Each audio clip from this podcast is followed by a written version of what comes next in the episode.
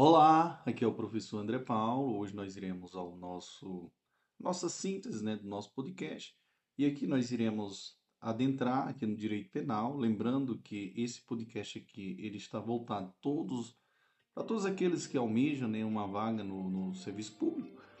E aqui, senhores, nós iremos nesse podcast fazer uma viagem na teoria do crime, né, o primeiro item. Depois iremos fazer uma belíssima introdução, aí conceito de crime, aí sistemas penais, sujeito do crime, objeto do crime, classificação do crime, fato típico, conduta.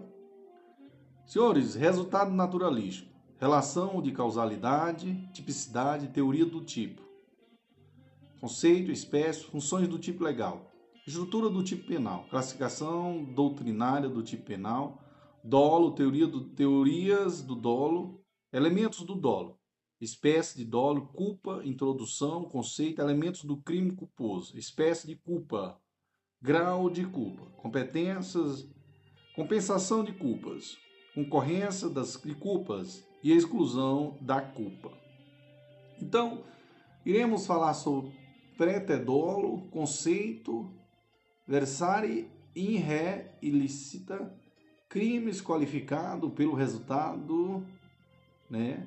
crime qualificado pelo resultado. Então, sinóptico e legislação aplicada e posteriormente que iremos falar sobre a jurisprudência. Ok, irmãos? Irmãos, iremos também fazer um bloco de resoluções de questões comentada.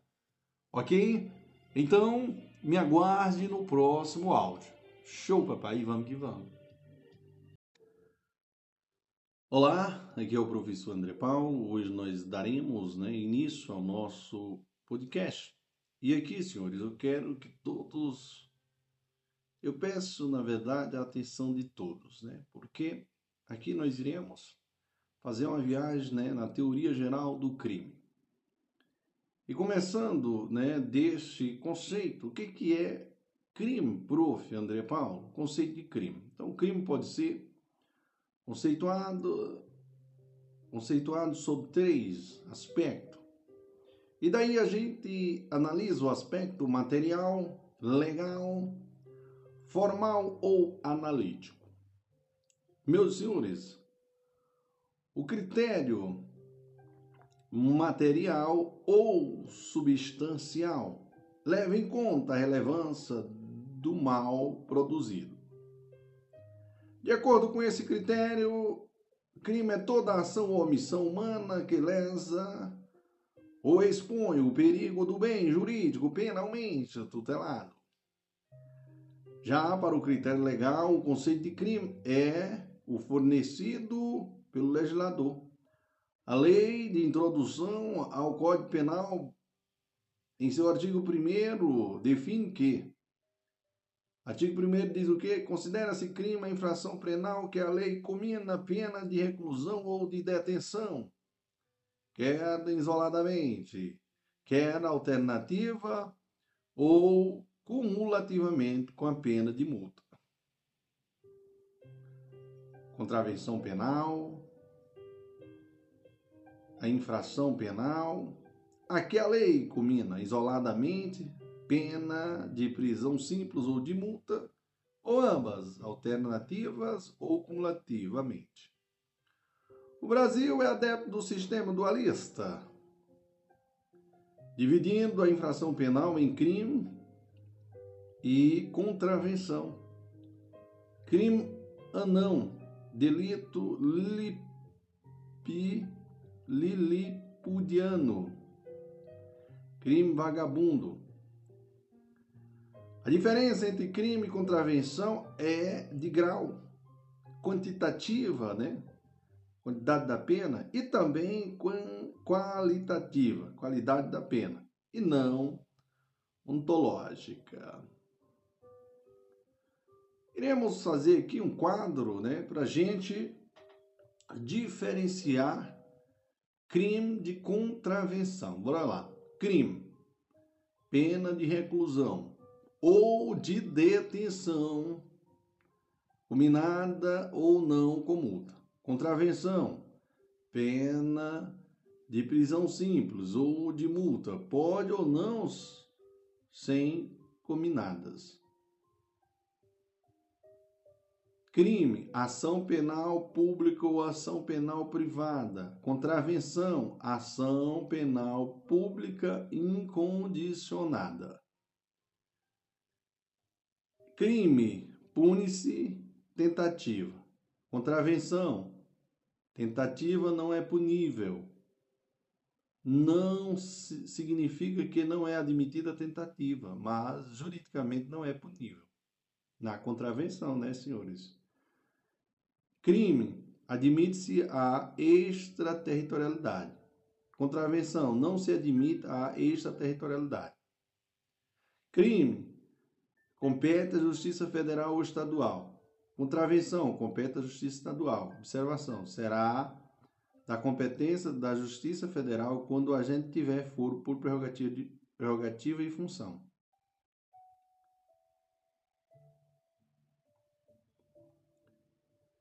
Crime, limite de pena, limite de 40 anos de pena.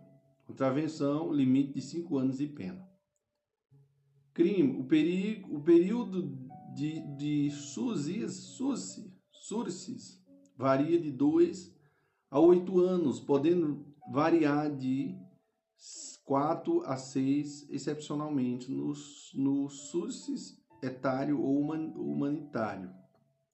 O período de SUSES varia de 1 a 3 anos. Beleza? Então vá a dica aí do Prof. André Paulo. E, senhores, no que tange o artigo 28 da Lei 11.343 de 2006, que é Lei de Drogas, o qual define o crime de posse de droga para consumo pessoal, o professor Luiz Flávio Gomes entende que não se trata de crime, não tem pena de detenção e nem de reclusão e nem de contravenção penal. Não tem pena de prisão simples nem de multa. Mas que se trata de uma infração penal sui generis. Entretanto, o STF e a doutrina não aceita esse posicionamento, considerando que o artigo 28 um crime o legislador optou pela despenalização no tocante à pena privativa de liberdade, provisória ou definitiva. Então, senhores, é possível concluir que o artigo 1 da Lei de Introdução traz um conceito genérico de crime, ou seja, um conceito de crime aplicável à criminalidade em geral. Para o crime específico do artigo 28 da Lei das Drogas, deve-se utilizar o seu conceito específico. Há crimes sem pena de detenção e de reclusão, mas com pena de advertência, de prestação de serviço à comunidade e de medida educativa. O critério analítico, também conhecido, conhecido formal ou dogmático, se funda nos elementos que compõem a estrutura do crime. Então vamos lá o critério analítico aí, né? Para a posição quadripartida, claramente minoritária, o crime é composto de quatro elementos. Quais? Prof, fato típico, ilicitude, culpabilidade e punabilidade. Defendida por Basileu Garcia e Júlio Giulio. Betagli. Essa posição não prosperou, tendo em vista que a punibilidade não é um elemento do crime, mas sim da sua consequência. Já para a teoria tripartida, o crime é composto por três elementos: fato típico, ilicitude e culpabilidade. Perfilham desse entendimento, entre outros, Nelson Hungria, Anibal Bruno, de Magalhães, Noronha, Francisco de Assis Toledo, César Roberto Betecor e Luiz Regis Prado. Os defensores da teoria tripartite podem ser classificados, podem ser clássicos ou finalistas. Quem é clássico? Nelson Hungria, Magalhães Noronha e Anibal Bruno. Obrigatoriamente é tripartido. Quem é finalista podem ser ter partido. Hans Welze, Luiz Regis e Rogério Grego. ou bipartido. Por fim, senhores, para a teoria bipartida, crime é formado por fato típico e ilícito, ilicitude. Já a culpabilidade é um pressuposto para a aplicação da pena, criada por Rene Ariel Dodge, sendo defendida por Damásio de Jesus e por Mirabete. Beleza? Beleza, prof. No próximo iremos falar sobre os sistemas penais. Glória a Deus. Que emoção, prof. Olá, aqui é o professor André Paulo. Hoje nós iremos falar dos sistemas penais, né? E aqui, senhores, eu quero que vocês tenham bastante atenção, porque nesse item nós iremos viajar nessa temática. Estuda-se a forma como o direito penal foi elaborado, tá? Então, por isso que é interessante a gente analisar de forma bem criteriosa. É um sistema clássico, ele vem de Lisit e Belling e Radbruch. Para a conduta, o sistema clássico adota a teoria causalista, ou mecanicista, ou causal, ou naturalista, para quem a conduta é o comportamento humano voluntário que produz um resultado no mundo exterior. Com relação à culpabilidade, adota a teoria psicológica. Defende que a culpabilidade nada mais é do que o vínculo psicológico, representado pelo dolo ou pela entre o agente imputável e o fato típico, ilícito por ele praticado. Tem como estrutura o crime.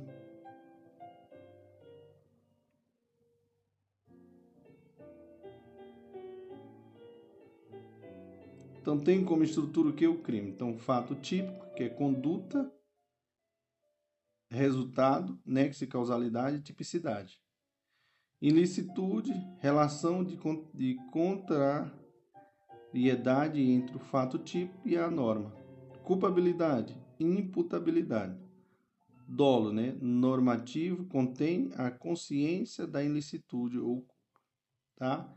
Então, fato tipo, vamos lá analisar aqui a conduta, resultado, nexo, causalidade e tipicidade. Ilicitude, relação de, contra, de contrariedade entre o fato tipo e a norma. E culpabilidade, que é, está relacionado com a imputabilidade, né, dolo. Normativo, contém o que é a consciência da ilicitude ou culpa. Então, meus senhores, atenção, porque existe Conduta sem dolo, sem dolo e sem culpa. Estão na culpabilidade. Por isso, a afirmação antes, de antes, quem é clássico, necessariamente é tripartido, excluindo que a culpabilidade ter-se a responsabilidade penal objetiva.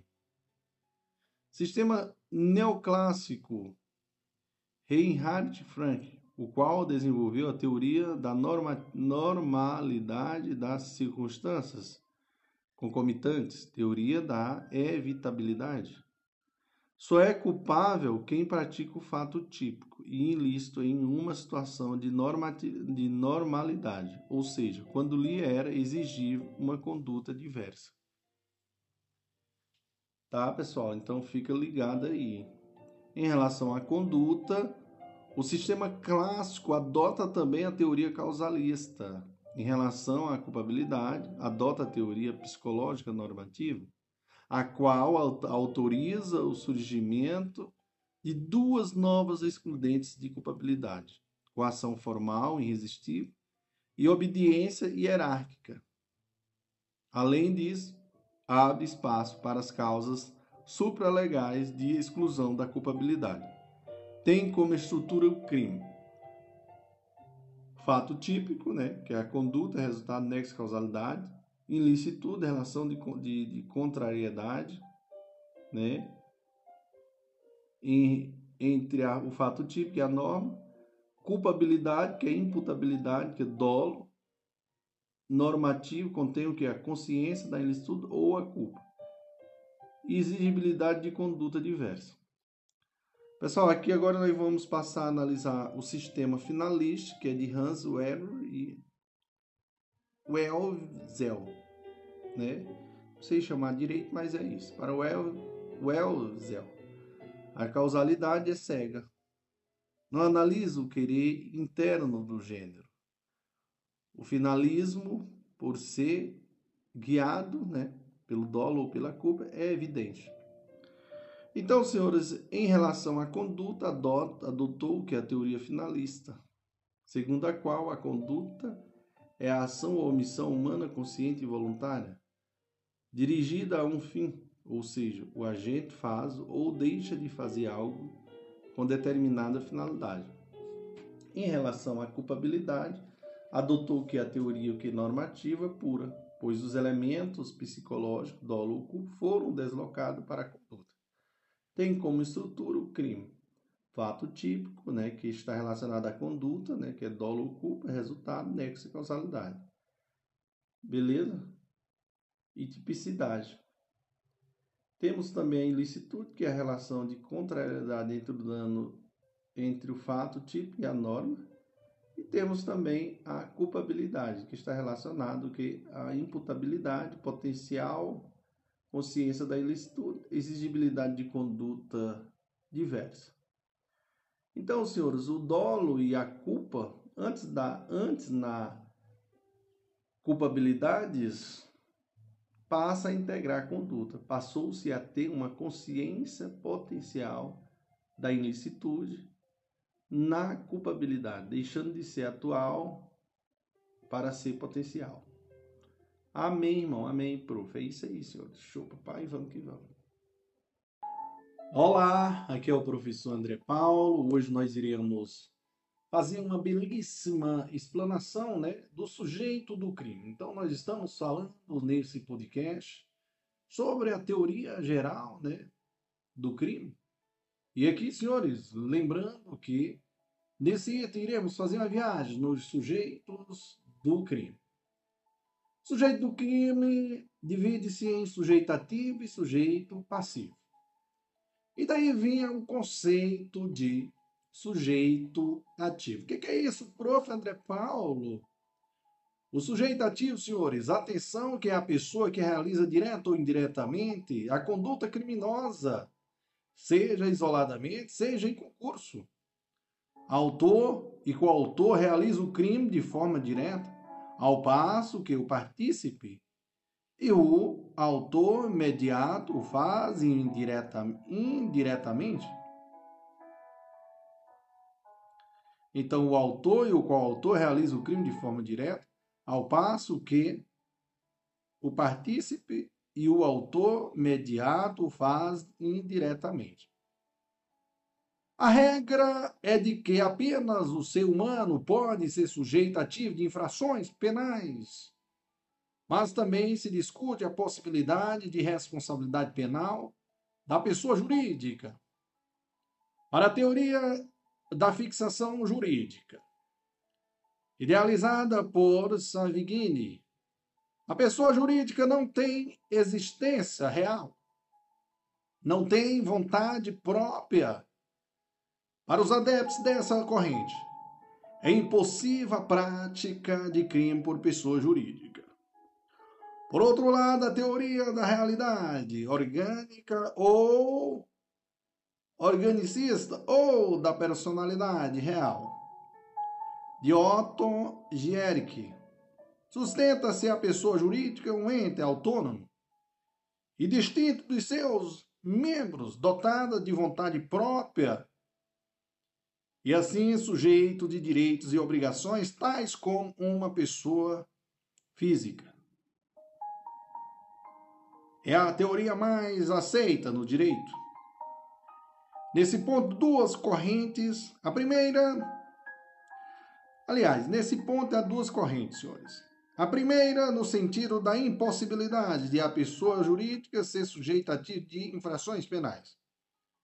A segunda corrente pugna pela possibilidade de a pessoa jurídica figurar como sujeito ativo do crime.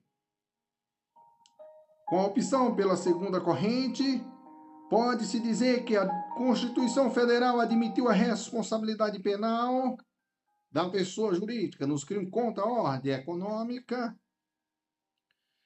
e financeira, contra a economia popular e contra o meio ambiente, autorizando o legislador ordinário a combinar penas compatíveis com sua natureza, independentemente da responsabilidade individual dos seus dirigentes.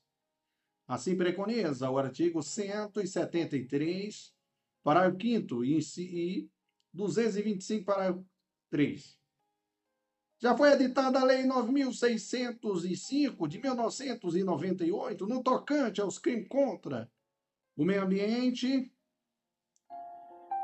e o seu artigo 3 parágrafo único dispõe expressamente sobre a responsabilidade penal da pessoa jurídica. O posicionamento atual do Supremo Tribunal Federal e do Superior Tribunal de Justiça é pela admissibilidade da responsabilidade penal da pessoa jurídica em todos os crimes ambientais dolosos e culposos. Em relação aos crimes contra a economia popular e a ordem econômica e financeira, ainda não sobreveio lei definidora dos crimes da pessoa jurídica. Agora, ao se aceitar a responsabilidade penal da pessoa jurídica, deve-se destacar deve-se destacar-se que esse reconhecimento não exclui a responsabilidade da pessoa física coautora ou partícipe do delito, é o que se denomina de sistema paralelo de imputação, teoria da dupla imputação, prevista no artigo 3 parágrafo único da Lei 9.605 de 1998. E com amparo no artigo 13, capto, e artigo 29, capto, ambos do Código Penal. É de se observar, entretanto, que a condenação da pessoa jurídica não acarreta automaticamente, em igual medida, a responsabilização da pessoa física pelo mesmo crime. Então, senhores, atenção, atenção, porque o STF e o STJ diz que é admissível a condenação da pessoa jurídica pela prática de crime ambiental, ainda que absolvida as pessoas físicas que figuravam na ação penal. Beleza, irmãos? Beleza, prof? No que tange a possibilidade de responsabilização penal da pessoa jurídica de direito público, Kleber Masso, Masson, traz em seu livro duas posições. Quais, prof? Sim. A primeira diz que sim. É possível, pois a Constituição Federal e a Lei 9.605 de 1998 diz dos crimes ambientais preconiza que não faz distinção entre a pessoa jurídica de direito privado e a pessoa jurídica de direito público. E não é possível, pois a sanção penal, a outra corrente diz, pessoal, a outra posição, não é possível, pois a, a a sanção penal não é possível, pois a sanção penal caberia, é, acabaria prejudicando a própria coletividade, seja em face do, da, da lesão ao patrimônio público, pena de multa, seja com a suspensão ou extinção de serviço de interesse público nas demais penas. Os animais podem funcionar como instrumento do crime, viu, pessoal? Mas jamais serão sujeitos a tiro de uma infração penal. E lembrando agora sobre outro sujeito do crime que é, como eu falei para vocês, nós vamos ter o sujeito passivo do crime, que é o titular do bem jurídico protegido pela lei penal violada por meio da conduta criminosa. Beleza?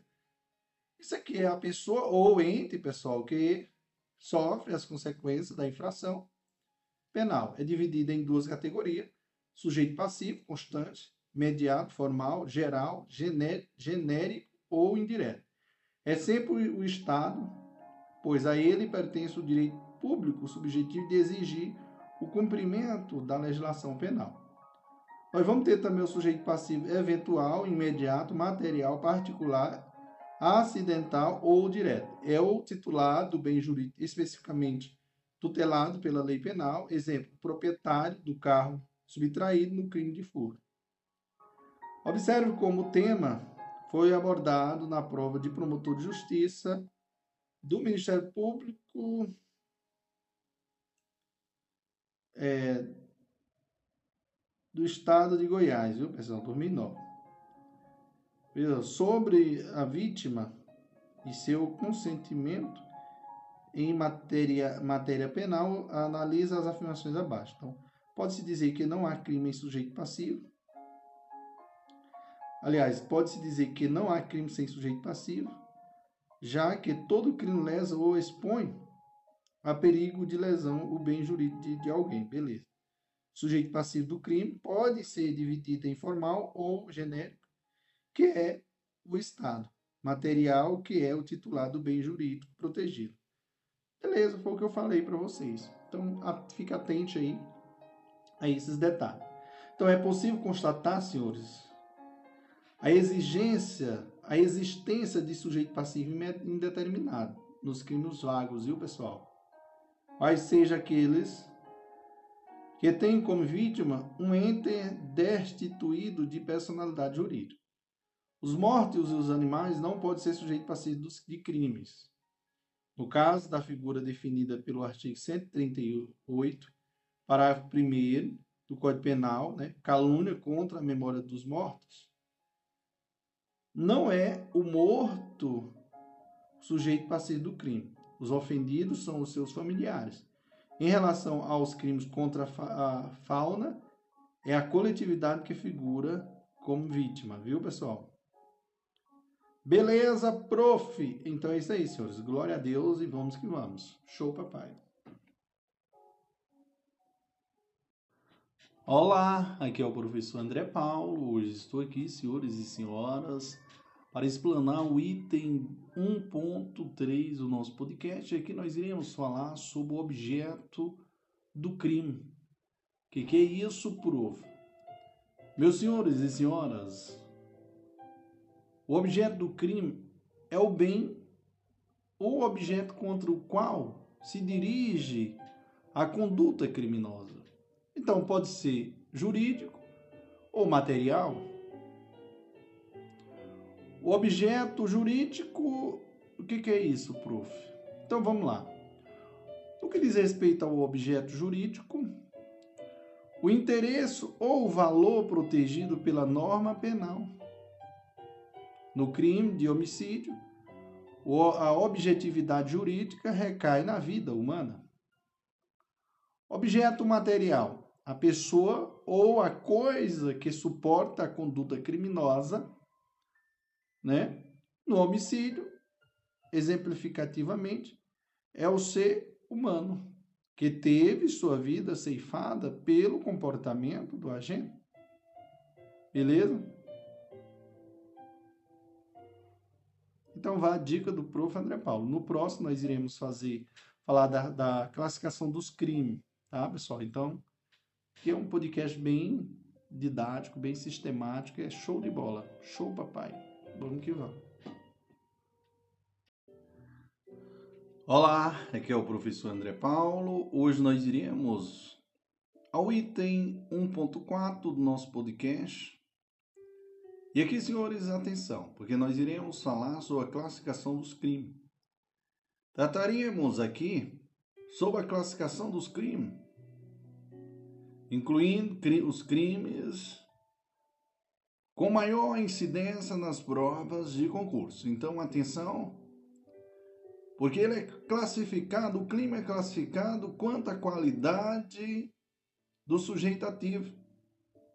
Os crimes se classificam como crime comum, próprio e de, não, e de mão própria.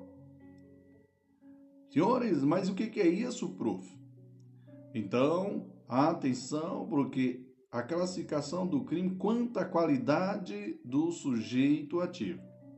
nós vamos ter os crimes comuns ou gerais, que pode ser praticado por qualquer pessoa. O tipo penal não exige nenhuma condição especial. Exemplo: homicídio, furto, extorsão mediante sequestro. Crimes próprios. Fala-se também em crime biocomum, biocomuns, compreendido como aqueles que podem ser cometidos por qualquer pessoa e, a, ou, ou, e contra qualquer pessoa. Né? Cometido por qualquer pessoa e contra qualquer pessoa. Isso é o crime próprio. Divide-se em puro, puros e impuros, né? Então, veja só essa divisão aí dos crimes próprios, né, pessoal? Puros e impuros. Os puros diz respeito à ausência da condição imposta pelo tipo penal. Leva a aplicabilidade à tipicidade do fato. Exemplo aqui, senhores, é a prevaricação. Pois, excluído o elemento, excluída a elementar, funcionário público, não subsiste crime com crime algum.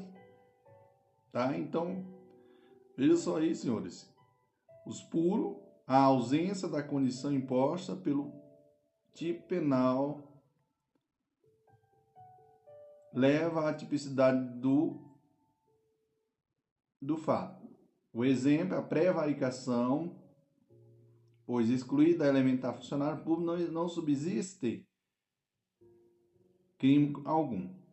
Os impuros, a exclusão da especial posição do sujeito ativo acarreta a desclassificação para outro delito. Exemplo: peculato doloso, pois afastando-se a elementar funcionário público, o fato passará a constituir crime de furto ou apropriação indébita.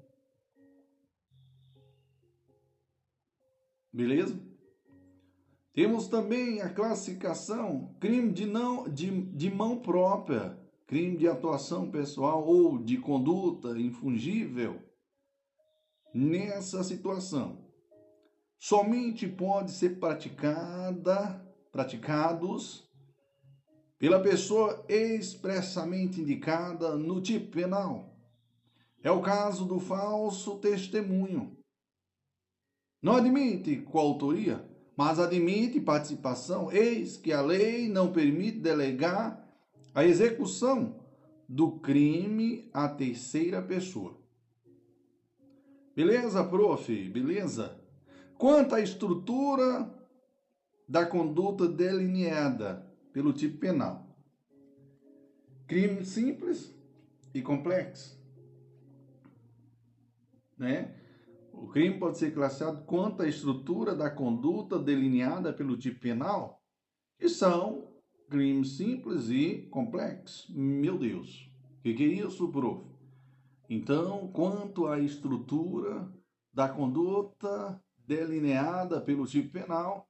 O crime simples é aquele que se amolda em um único tipo penal.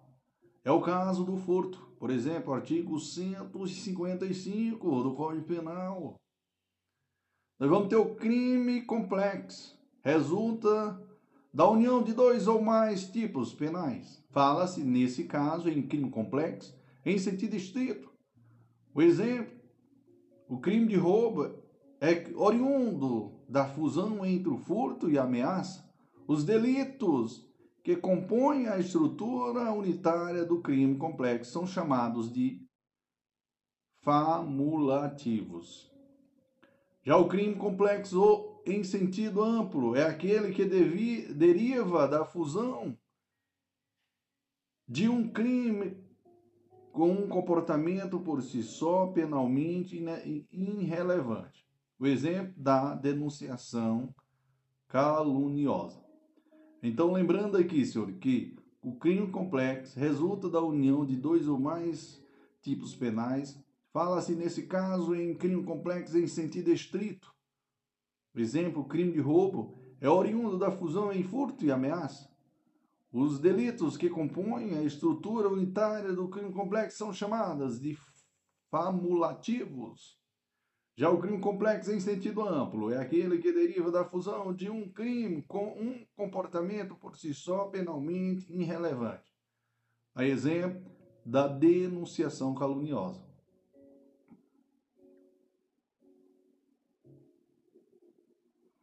Então, o crime também está classificado, senhores, quanto ao resultado naturalístico ou material. E é crime materiais formais e de mera conduta. O que, isso, prof? Vamos lá. Então, atenção, porque o crime classificado quanto resultado naturalístico ou material, ele pode ser crime materiais ou causais, ele pode ser crime formais de consumação antecipada ou de resultado cortado. E o crime pode ser também crimes de mera conduta ou de simples atividades.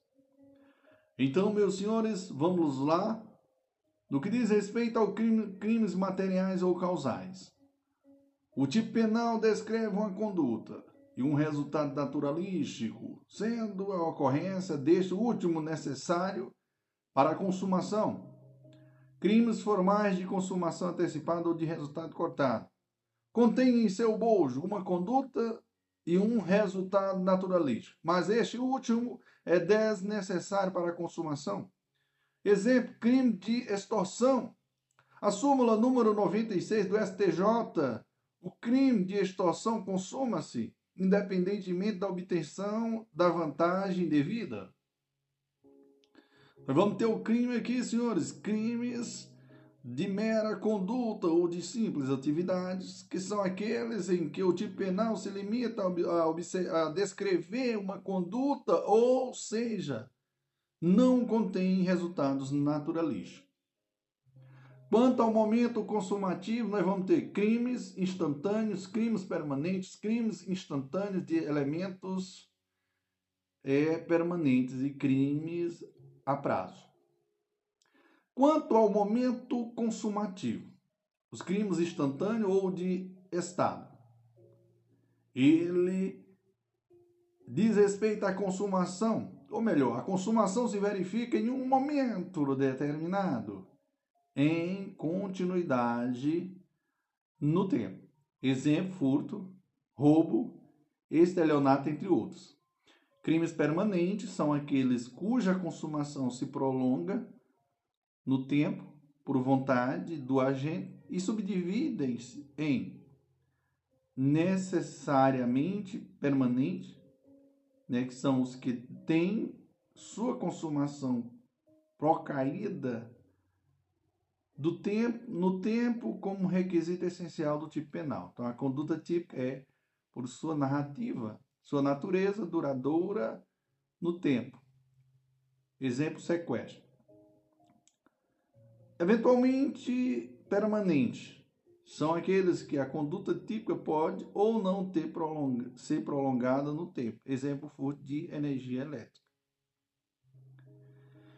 Crimes instantâneos de efeito permanente. São seus efeitos, seus efeitos se dividem, subdividem após a consumação, independentemente da vontade do agente, tal como ocorre a bigamia, artigo 235 Código Penal.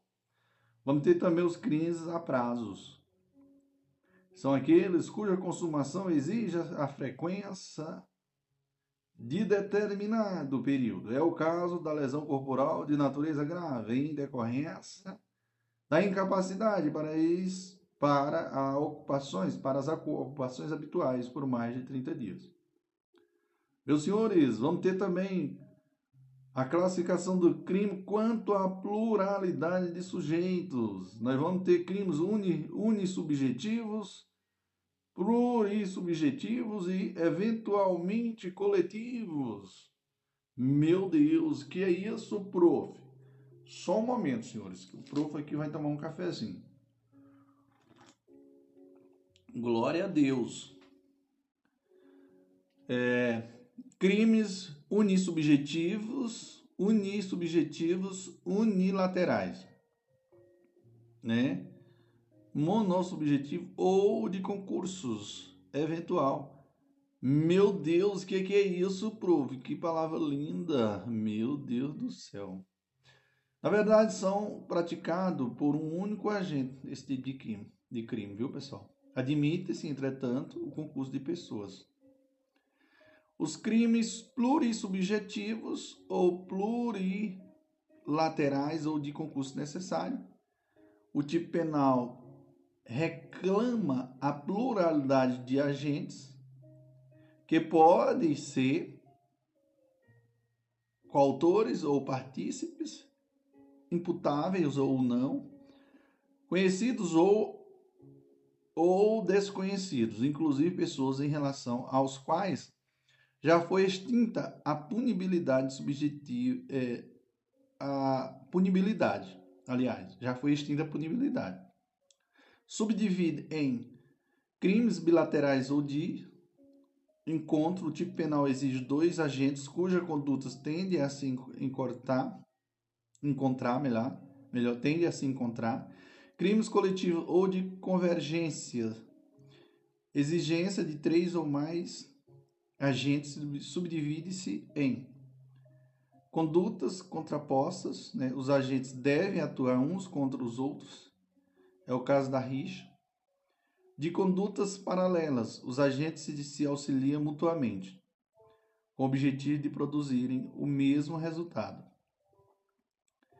É o caso da associação criminosa, né? artigos 288.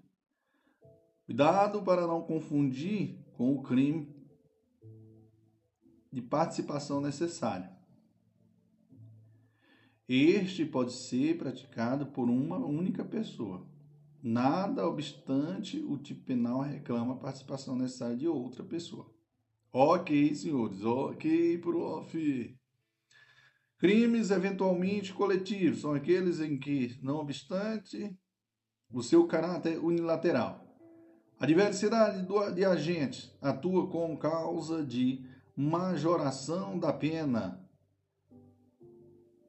tal como se dá no futuro e qualificado. Meus senhores, atenção, porque ainda tem mais. Nós vamos ter a classificação do, do crime quanto ao número de vítimas. Quanto ao número de vítimas, a classificação, é, a classificação divide em crimes de subjetividade passiva única e, e de dupla subjetividade passiva. Então, vamos lá, o crime de subjetividade passiva única consta no tipo penal uma única vítima. Crime de, de dupla subjetividade passiva prevê a existência de duas ou mais vítimas. Quanto ao resultado jurídico ou normativo, temos crimes de dano, de perigo, de dano e de perigo. Quanto a resultado jurídico ou normativo, crimes de dano ou lesão, a consumação somente se produz com a efetiva lesão do bem jurídico. Tá, pessoal? Então, o crime quanto ao resultado jurídico ou normativo, nós vamos ter o crime de, do, de dano ou lesão. A consumação somente se produz com a efetiva lesão do bem jurídico. Crime de perigo, que se consuma com a mera exposição do bem jurídico penalmente tutelado a uma situação de, de, de perigo. Subdivide-se em crime de perigo abstrato, presumido ou de simples desobediência Consuma-se com a prática da conduta, automaticamente não se exige que a comprovação da, da produção de situação de perigo. Crime de perigo concreto consuma-se com a efetiva comprovação, no caso concreto da ocorrência da situação de perigo. Vamos ter a outra classificação quanto ao número de atos executórios. Crimes unir né? Crime, ó, classificação do crime quanto ao número de atos executórios, né? vamos ter os crimes unissubsistentes e plurissubsistentes. Vamos aos, ao conceito de cada um deles, senhores. Ó, os crimes unissubsistentes, no, no, nos crimes unissubsistentes, a conduta se revela mediante um único ato de execução, capaz, capaz de, por si só, produzir a consumação. Não admitem a tentativa, pois a conduta não pode ser fracionada e, uma vez realizada, acarreta automaticamente a consumação. Crimes plurissubsistentes. A conduta se exterioriza por meio de dois ou mais atos os quais deve somar-se para conduzir à consumação. É possível a tentativa? Beleza, senhores.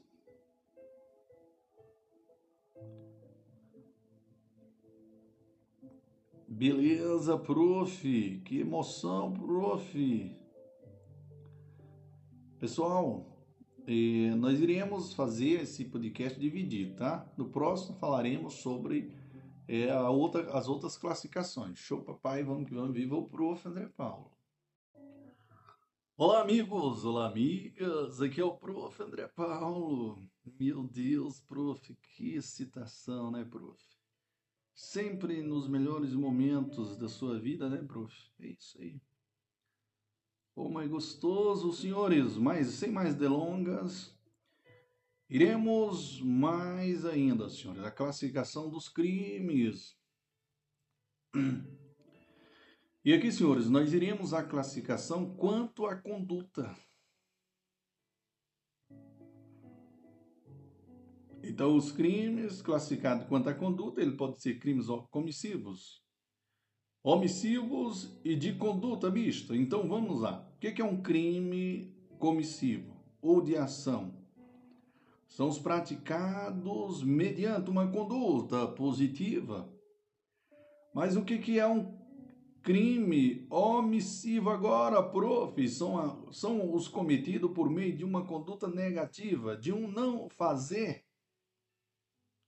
Subdivide-se em crimes omissivos próprios ou puros. A omissão está contida no tipo penal Exemplo, crime de, de, de omissão de socorro. Crimes omissivos impróprios, espúrio, espúrios ou comissivos por omissão. Então, crimes omissivos impróprios. Primeiro, crimes omissivos próprios ou puros, que são a omissão está na, contida no tipo penal, é o crime de omissão de socorro. Crimes, nós vamos ter os crimes omissivos impróprios, espúrios ou comissivos por omissão. O que, que é isso, prof? É o tipo penal. Aqui nesse caso, o tipo penal aloja em sua descrição uma ação, uma conduta positiva, mas a omissão do agente que descumpre seu dever jurídico de agir acarreta a produção do resultado naturalístico e a sua consequente responsabilização penal. As hipóteses do dever de agir foram previstas no artigo 13, parágrafo 2 do Código Penal. Dever legal, posição de garantidor e ingerência. Meus senhores, nós temos os crimes de conduta mista. É aquele em que o tipo penal é composto de duas fases distintas uma inicial e positiva, outra final e omissiva. Então, senhores, atenção, porque crimes de conduta mista é aquele em que o tipo penal é composto por duas fases distintas, uma inicial e positiva e outra final e omissiva. Exemplo de apropriação de coisas achadas, né? Nós vamos ter o crime aqui, ó, de apropriação de coisas achadas. Nós temos a classificação do crime quanto ao modo de execução, que é o crime de forma livre e de forma vinculada. Crime de forma livre admite qualquer meio de execução. Crimes de forma vinculada são aqueles que apenas podem ser executados pelos meios indicados no tipo penal. Quanto à necessidade ou não da elaboração de exames de corpo de delito, nós vamos ter crimes com seu com seu com seu dentes e não transeudente, né? Transeudentes e não transeudente. Bora lá. Nós vamos ter os crimes transeu, transeudentes. Não, tran, melhor dizendo, senhores, só fazendo a correção. Crimes transe, transeu, transeuntes, transeuntes, que são aqueles que não deixam vestígios materiais. Tá? Ele também pode ser também chamado como de fato transitório, tá, pessoal? E nós vamos ter os crimes não transeuntes ou de fato permanente, que são aqueles que deixam vestígios materiais. Então, a falta de exame de corpo de delito leva à nulidade da ação penal, salvo quando impossível a sua realização, tá? Pessoal, nós vamos ter também, quanto ao local a classificação do crime quanto ao local em que se produz o resultado. Aqui, crimes à distância, plurilocais e em trânsito. Quanto ao local em que se reproduz o resultado. Quanto ao local em que se produz o resultado, nós vamos ter os crimes à distância, que a conduta, a conduta e resultado ocorrem em países diversos. Crimes plurilocais, a conduta e resultados se desenvolvem em comarcas diversas, né, sediadas no mesmo país. Crimes em trânsito são aqueles em que somente uma parte da conduta ocorre em um país, sem lesionar ou expor a situação de perigo, de perigo bens jurídico de pessoas que nele vivem, tá, pessoal? Crime em trânsito são aqueles em que somente uma parte da conduta ocorre em um país, sem lesionar ou expor a situação de perigo bem jurídico de pessoas que, que nele vivem. Senhores, temos outras classificações aqui. Quais, prof? Nós temos os crimes gratuitos. É aquele praticado sem motivo conhecido. Porque todo crime tem uma motivação. A ausência de motivação conhecida não deve ser equiparada a motivo fútil. Crime de ímpeto é cometido sem, sem, sem premeditação, como decorrência de reação emocional repentina, tal como no homicídio privilegiado, cometido pelo agente sob o domínio de violência, de violenta emoção. Logo em seguida, a injusta provocação da vítima. Crime exaurido é aquele em que o agente, depois de já alcançada a consumação, existe, insiste na agressão ao bem jurídico, não caracteriza novo crime. Né? Então, o crime exaurido é aquele em que o agente, depois de já alcançada a consumação, existe na agressão ao bem jurídico. Não caracteriza novo crime. Crime de atentado ou de empreendimento é aquele em que a lei pune de forma idêntica o crime consumado e a forma tentada. Isto é, não há diminuição de pena em, faz, em face da tentativa. É o caso do crime de evasão mediante violência contra a pessoa. Crime de opinião é o cometido pelo excesso abusivo na manifestação do pensamento, seja pela forma escrita ou seja pela forma verbal tal como ocorre a injúria. Crime multitudinário é aquele praticado pela multidão em túmulo, em tumulto, melhor dizendo. A lei não diz o que se entende por multidão. Crime vago. O que é o crime vago, prof?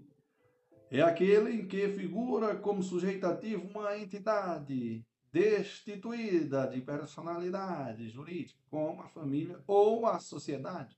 Exemplo, tráfico de drogas, no qual o sujeito passivo é a coletividade. Crime habitual. Crime habitual próprio é o que somente se consuma uma prática reiterada e uniforme de vários atos que revelam um criminoso estilo de vida do agente. Cada ato isoladamente considerado é atípico, com, efe com efeito. Se cada AT fosse típico, restaria configurado o crime continuado. Exemplo, exercício ilegal da medicina e, a, e, o, e curandeirismo. Crime habitual impróprio. Então, como eu falei, o crime habitual próprio é aquele é, é o que somente se consuma com a prática reiterada e uniforme de vários atos que revelam um criminoso, um criminoso estilo de vida do agente. Revela um criminoso estilo de vida do agente. Então, cada ato, isoladamente considerado, é atípico. Com efeito, se cada ato fosse típico, e restaria configurado o crime continuado. Exemplo, o exercício ilegal da medicina e o curandeirismo. Crime habitual impróprio é aquele em que uma só ação tem relevância para configurar o tipo, ainda que sua reiteração não configure pluralidade de, de crimes. A exemplo do que se verifica no delito de gestão fraudulenta. Crime obstáculo é aquele que retrata atos preparatórios, tipificado como crime autônomo pelo legislador. É o caso da associação criminosa.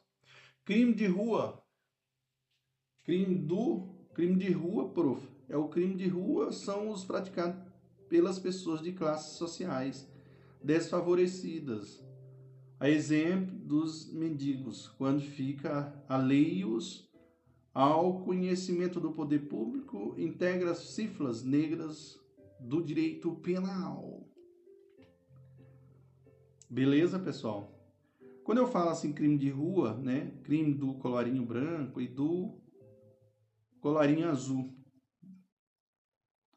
Aí eu quero que vocês lembrem que o crime de, do colarinho branco são cometidos por aqueles que gozam e abusam da elevada condição econômica e do poder daí decorrente.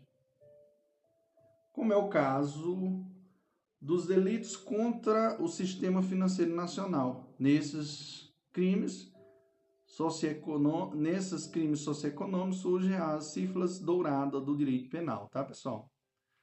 Os crimes de colarinho azul, se os crimes econômicos são etiquetados como crime de colarinho branco, os crimes de, de, de rua são, são rotulados como crime de colarinho azul.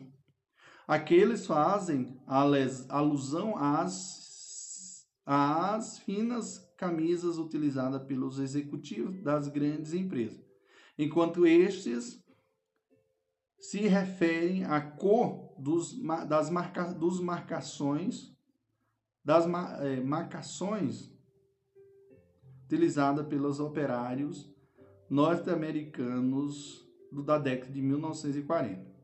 Vamos ter os crimes progressivos, que é aquele que para ser cometido deve o agente violar obrigatoriamente outra lei penal, o qual tipifica crime menos grave, chamado de crime de ação de passagem.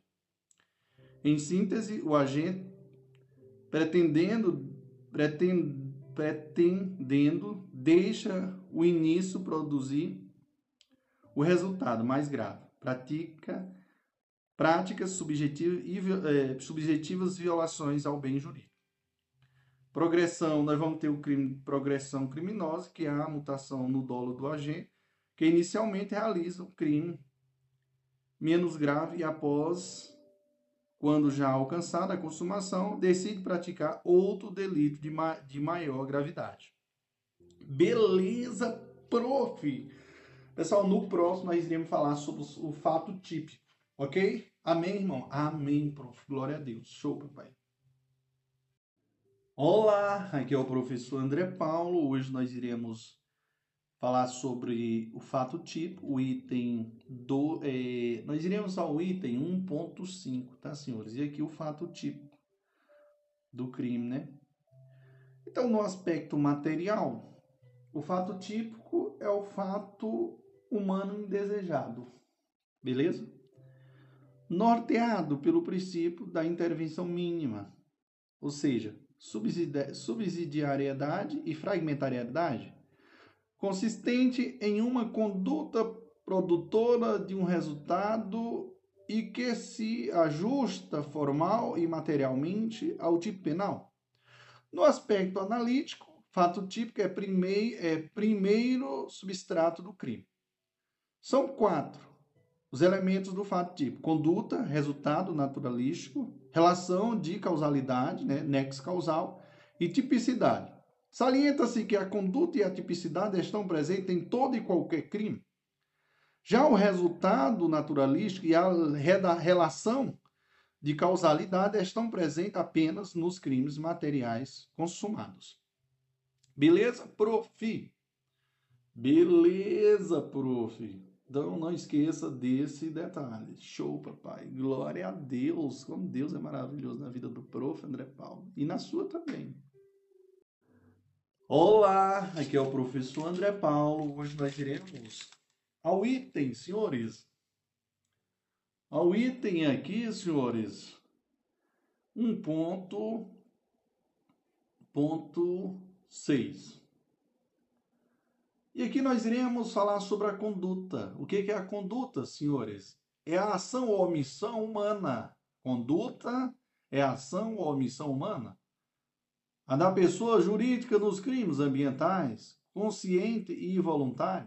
O agente sabe o que está fazendo, que produz modificação no mundo exterior. Não há crime sem conduta. O dolo e a culpa estão na conduta. Dessa forma, toda conduta será dolosa ou, no mínimo, culposa. Teorias da conduta. Vamos lá. Quais as teorias da conduta, prof? Nós vamos ter a teoria clássica, naturalística e mecanicista ou causal. Essa teoria, senhores, foi idealizada por Liestes, Belling e Radbruch e foi recepcionada no Brasil por diversos penalistas de destaque, tais como Aníbal Bruno Costa e Silva e Magalhães Noronha, José Frederico Marques, Basileu Garcia, Manuel, de, Manuel Pedro Pimenta e Nelson Hungria.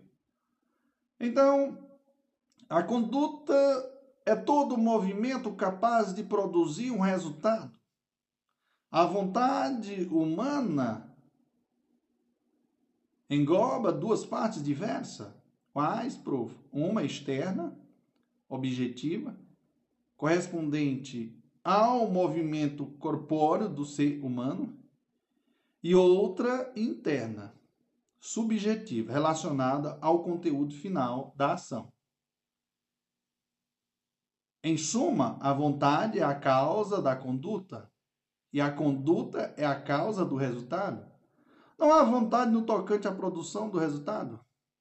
A caracterização da conduta criminosa depende de resultado previsto em lei como infração penal, independentemente do dolo ou da culpa. Na teoria clássica, dolo e culpa se alojam no interior da culpabilidade. Para os adeptos da teoria clássica, crime é necessário o fato típico e ilícito praticado por agentes culpáveis. A teoria clássica não distingue a conduta dolosa da conduta culposa. Essa teoria foi abandonada com o tempo, principalmente devido às críticas que sofreu. Beleza? Então, veja só aí. É um erro separar a conduta da relação psíquica do paciente, ou seja, do agente, deixando de analisar sua vontade? Não se extingue a conduta dolosa da culposa? Fica impossível no estudo da tipicidade diferenciar, por exemplo, tentativa de homicídio de lesão corporal? Reunir o dolo e a culpa como elementos da culpabilidade? por conceituar a conduta como ação humana, ignora a inexistência, aliás, a existência de crime comissivos, omissivos, melhor dizendo, não explica os crimes formais e o de mera conduta. Senhores, a teoria final ou finalística foi, foi criada por Hans Wiesel e conceitua a conduta como um comportamento humano voluntário e consciente, e consciente psic, psicamente dirigida a um fim. A ação é um, é um acontecer final, não somente causal. Para a teoria finalista, o dolo e a, e a culpa está no tipo. Não há culpabilidade. É, o dolo não é mais normativo, porque a consciência da ilicitude, né, elemento normativo, agora está na culpabilidade, que passa a ser normativa pura. O adepto do finalismo pode adotar um conceito tripartido ou bipartido, conforme repute a culpabilidade como elemento do crime ou pressuposto da aplicação penal. O Código Penal parece ter manifestado preferência pelo finalismo penal, um forte indício dessa afirmação consta no artigo 20. O erro sob o elemento constitutivo do tipo penal de crime exclui o dolo, mas permite a punição por crime culposo e, se previsto na, em lei, se a ausência do dolo acarreta a exclusão do fato tipo, é porque o dolo está na conduta. Essa teoria recebeu diversas críticas, acerca dos crimes culposos, pois não se sustenta a finalidade da ação concernente ao resultado naturalístico involuntário. Temos aqui a teoria, é, sim, é, a teoria cibernética, conhecida como a ação é, biociberneticamente antecipada, foi criada por Wilson com o intuito de tentar explicar o finalismo para os crimes culposos, leva em conta o controle da vontade existente tanto nos crimes dolosos quanto culposos. Teoria social, teoria social da conduta, criada pelo alemão James Witz, defende que conduta é o comportamento humano com transcendência social. Para os ideais clássicos e finalistas, são insuficientes para disciplinar a conduta, porque desconsiderariam uma nota essencial do comportamento humano, o seu aspecto social. No Brasil, é, ganhou adepto a teoria jurídica penal, que é a teoria sustentada por Francisco de Assis Toledo para superar os, os entraves travados entre as vertentes clássica, finalista e social. Considerava a ação como um comportamento humano dominado ou dominável para a vontade, dirigido para a lesão ou para a exposição a perigo de um bem jurídico, ou ainda para a causação de uma previsível lesão a um bem jurídico. Teoria da ação significativa. A penalidade. Não, o penalista espanhol Thomas Salvador Vives Anton desenvolveu a teoria da ação significativa, apresentando uma nova definição de conduta penalmente relevante.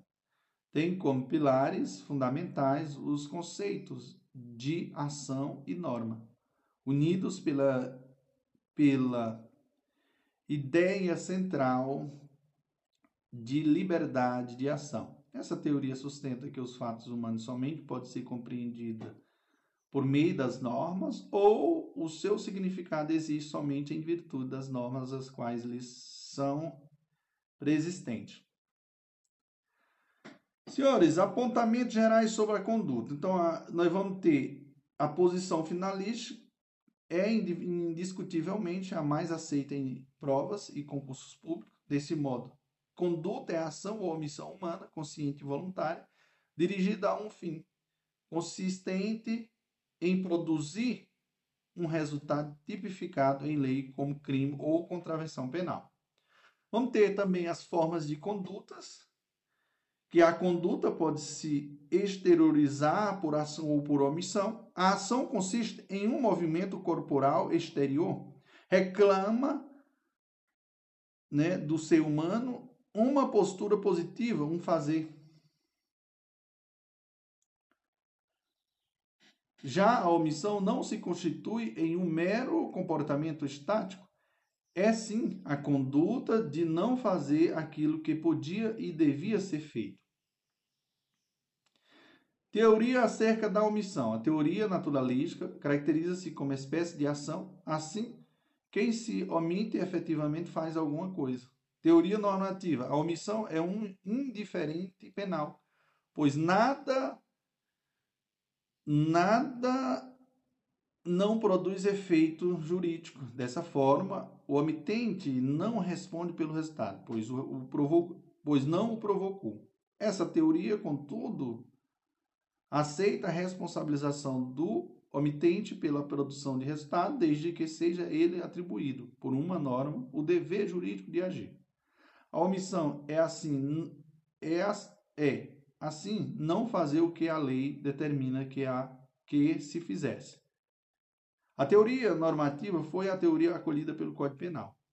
Nos crimes omissivos próprios, ou puros, a norma impõe o dever de agir no próprio tipo penal, preceito preceptivo. Já nos crimes omissivos impróprios, o tipo penal descreve uma ação, né, preceito proibitivo, mas a omissão do agente descumpre o dever de agir, acarreta a sua responsabilidade penal pela produção do resultado naturalístico. Caracteres da conduta, pessoal. Quais, prof? A conduta se reveste das seguintes características.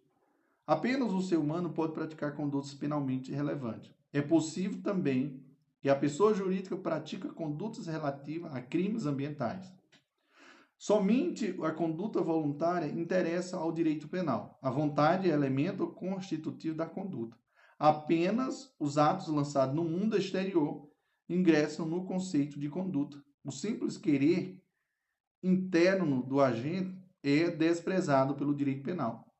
A conduta é composta de dois elementos: um ato de vontade dirigido a um fim e a manifestação da vontade no mundo exterior por meio de uma ação ou omissão denominada ou denominável pela vontade. Exclusão da conduta. Exclusão da conduta meu Deus, que coisa, o que, que é isso, prof? Então, aponta-se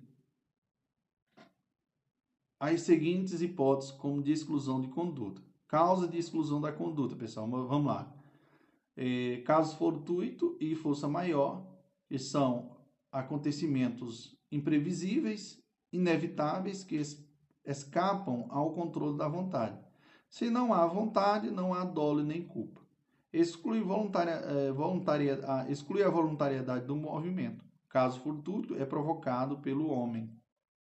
Exemplo, greve. Já a força maior pela natureza. Este é, exemplo, inundação. Atos ou movimentos reflexos. Então, consistem em relação, em reação motora ou, secret, ou secretura em consequência de uma excitação do sentido.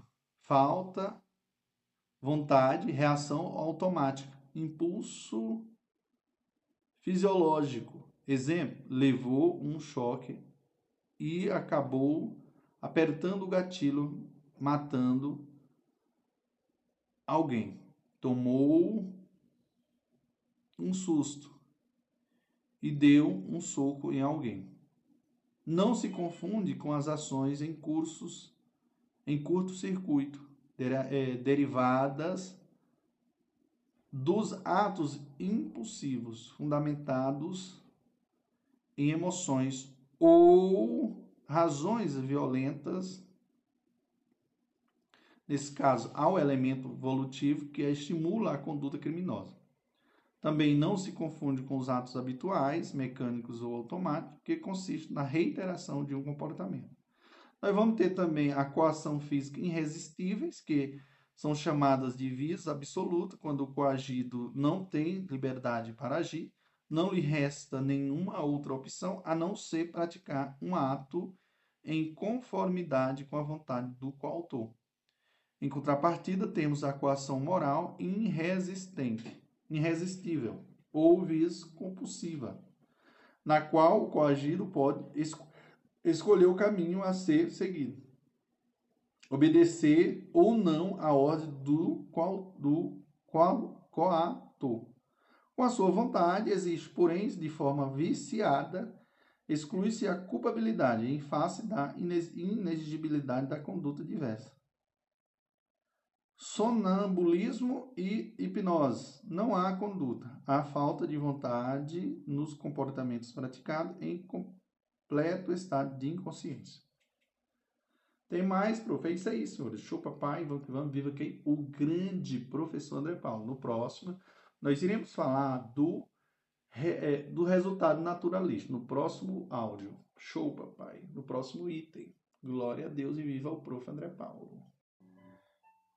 Olá, aqui é o professor André Paulo. Hoje nós iremos ao estudo né, do item 1.7 nosso podcast, né, da teoria do crime.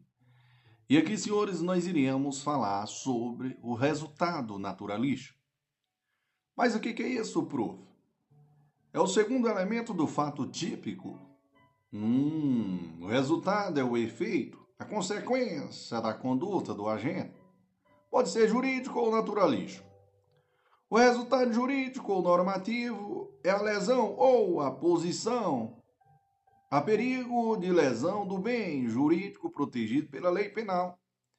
É a viola violação da lei penal, é todo crime. E eu digo que todo crime tem.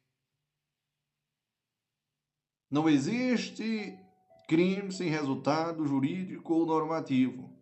Eis que todo crime irá violar uma norma penal, atacando um bem jurídico. O resultado naturalístico, naturalístico, que é material, é a modificação do mundo exterior provocada pela conduta do agente. É possível um, um crime sem resultado naturalístico? Será presente somente nos crimes materiais consumados. Se tentado o crime, ainda que material, não haverá resultado naturalístico. Senhores, atenção, porque é importante o que o prof irá falar agora neste momento. O que, prof? Todo crime tem resultado jurídico, mas nem todo crime tem resultado naturalístico. Como eu falei para vocês. O que é o resultado naturalístico ou material?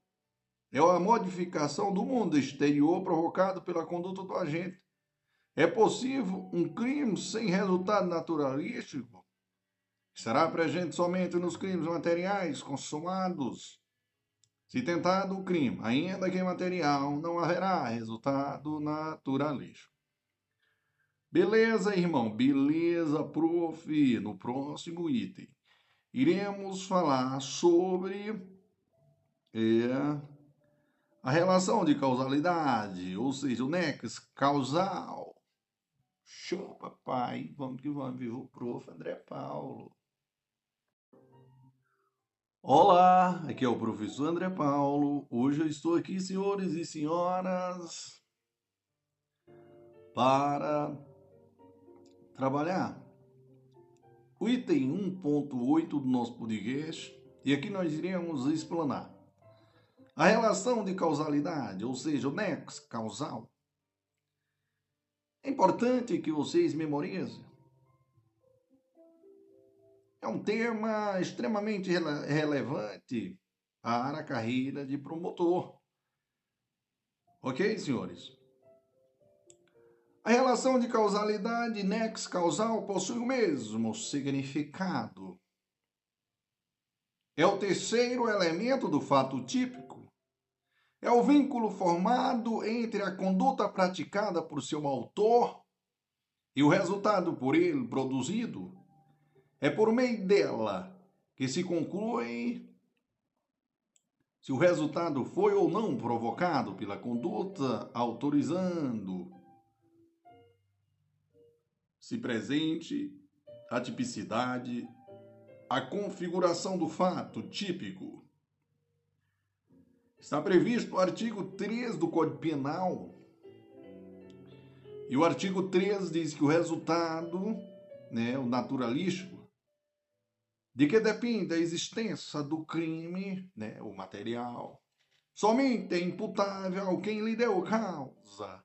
Considera-se causa a ação ou omissão sem a qual o resultado não teria ocorrido. O parágrafo 1 desse artigo diz que a superveniência de causa relativamente independente exclui a imputação quando, por si só, produziu os resultados, os fatos anteriores, entretanto, imputam-se a quem os praticou. O parágrafo segundo diz: a omissão é penalmente relevante quando o omitente devia e podia agir para evitar o resultado. O dever de agir incube a quem? A linha A tenha por lei a obrigação de cuidado, proteção e vigilância. A linha B, de outra forma, assumiu a responsabilidade de impedir o resultado. A linha C, com seu comportamento anterior, criou o risco da ocorrência do resultado. Então, senhores, prevalece na doutrina brasileira o entendimento de que a expressão, o resultado constante no, no início do artigo 3, capto do Código Penal, alcança somente o resultado naturalístico. O estudo da relação de causalidade tem pertinência apenas aos crimes materiais. Destacam-se três teorias na busca de definir a relação de causalidade. Quais, prof? Primeiro, nós vamos ter a teoria da equivalência dos antecedentes, também chamada de teoria da equivalência das condições ou teoria da conditio sine qua non. Conceitua causa como todo fato humano sem a qual o resultado não teria ocorrido quando ocorreu e quando ocorreu e como ocorreu. A teoria essa teoria aí, pessoal, foi objeto de questionamento nas provas do MP Piauí e MP né, do Paraná. Assim vejamos, vamos lá, prof. Uma questãozinha que caiu na prova aí, pessoal. Assinala a alternativa a opção que indica a teoria sobre a relação de causalidade penal, que define, define causa como uma condição sem a qual o resultado não teria ocorrido sendo um antecedente invariável e incondicionado de algum fenômeno, sem distinção entre causa e condição. A teoria da equivalência das condições, né, pessoal? Com certeza. É isso aí. A próxima, pessoal, diz assim, ó. Para a teoria da equivalência das condições, causa é a condição sem a qual o resultado não teria ocorrido. Correto. Perfeito. Beleza? E aqui, senhores, a outra teoria aqui no qual é interessante a gente frisar é a teoria da causalidade adequada, que é também chamada da teoria da condição qualificada, ou teoria individualizadora. Causa, nesse contexto, é o antecedente, não só necessário, mas adequado à produção do resultado. A causa adequada é aferida de acordo com o juízo do homem médio e com a experiência comum. Não basta contribuir de qualquer modo para o resultado, a contribuição deve ser eficaz. Ok, senhores, caiu na prova, viu, senhores? Para a teoria da causalidade adequada, veja só a questãozinha aí. Causa é a condição mais adequada para produzir o resultado fundando-se em um juízo de possibilidade ou probabilidade à relação causal. Correta, senhores. Perfeita. Senhores, e agora nós iremos falar sobre a teoria da imputação objetiva. Então, é, eu começo dizendo a todos vocês que essa, te essa teoria foi introduzida no direito penal por Klaus Husching, preconizando que a culpabilidade se encontra inserida em um contexto mais amplo, chamada responsabilidade. Tinha como finalidade de limitar a responsabilidade penal do agente sem a necessidade de analisarmos o elemento subjetivo do autor, causalidade psíquica. Essa finalidade é atingida com o acréscimo de um nexo normativo ao nexo físico já existente na causalidade simples. Logo, para que se possa considerar um comportamento como causa objetivo de um resultado, não basta um mero nexo entre eles. É necessário que haja criação ou aumento de um risco proibido, realização do risco do resultado, nexo normativo, mera relação de causa e efeito, Assim, não haverá nexo de causalidade se o agente atuar dentro do risco permitido, mesmo que sua conduta gere resultado previsto em lei como crime. Embora não tenha previsão legal, haja, já foi adotado, melhor dizendo, em alguns julgados pelo STJ, pois mais favorável ao agente. Por fim, é tema recorrente nas provas de promotor de justiça a teoria da imputação objetiva, viu, pessoal? É extremamente relevante. Cuidado. Observe como foi cobrado aqui nas provas do MP, aqui, ó, Bahia, Santa Catarina e Paraná. Vamos lá. O que, que diz aqui a questão? Vamos lá, prof. A respeito né, da teoria da imputação objetiva, na concepção de, de Klaus Rochin, Klaus Rochin sinalou alternativa incorreta. Que ele deu como incorreta a letra A, que diz assim: ó, a teoria da imputação objetiva, em sua forma mais simplificada, aduz que um resultado causado pelo agente só deve ser imputado com sua obra e preenche o tipo objetivo, unicamente quando o comportamento do autor cria um risco não permitido para o objeto da ação. Quando o juiz se realiza no resultado concreto e esse resultado se encontra dentro do, do alcance do tipo. Viu, pessoal? Então veja só aí. O que, que vocês me dizem?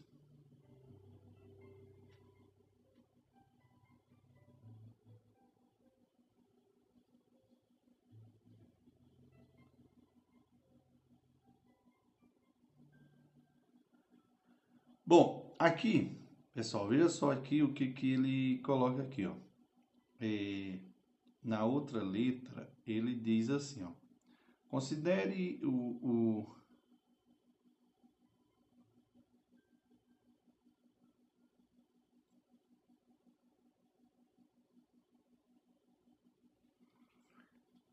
Deixa eu ver aqui, senhores. Meus senhores, essa questão, essa letra aqui, o que, que vocês me dizem? Vamos pensar aí. Dê uma olhadinha aí, volta o áudio aí, dê uma olhadinha aí para ver como é que tá. Mas vamos bem aqui, ó. Na letra B, ele bota assim, ó. Considere o seguinte exemplo. A deseja provar, não, provocar a morte de B. E para isso, A aconselha a fazer uma viagem à Flórida. Pois eu, pois leu que lá Ultimamente, vários turistas têm sido assassinados.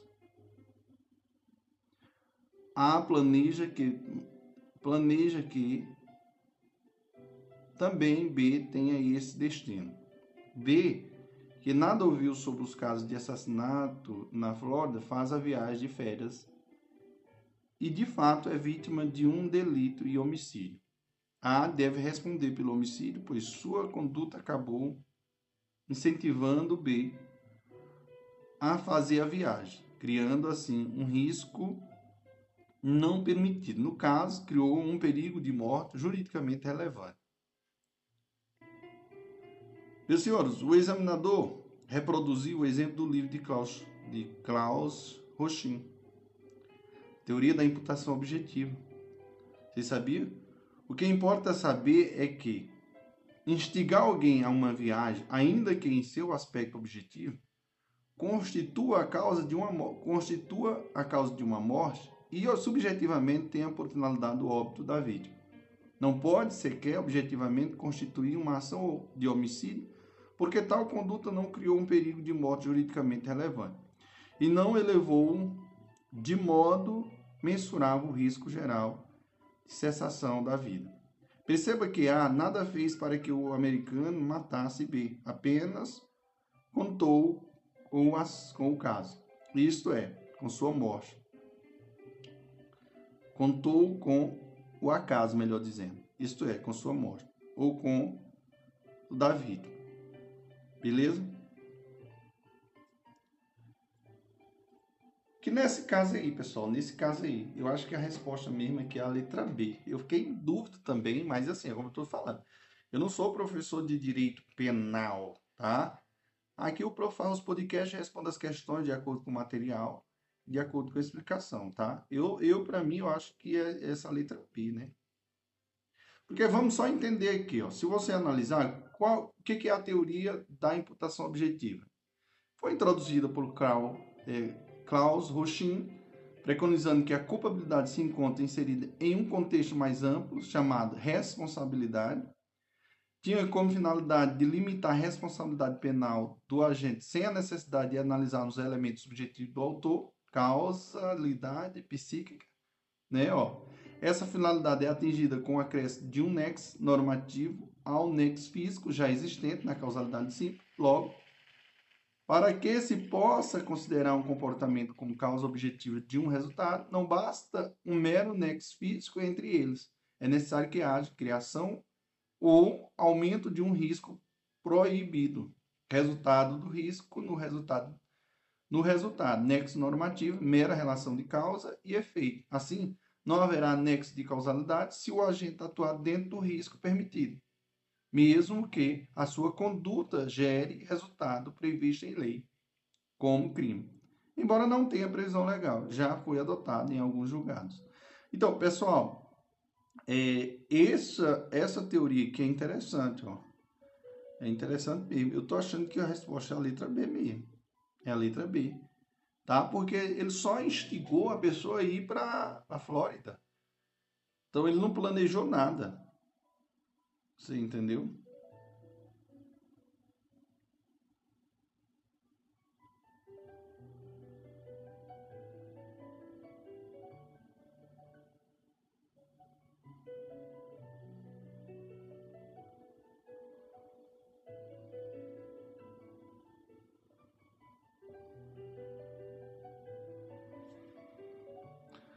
Vamos aqui para a letra C.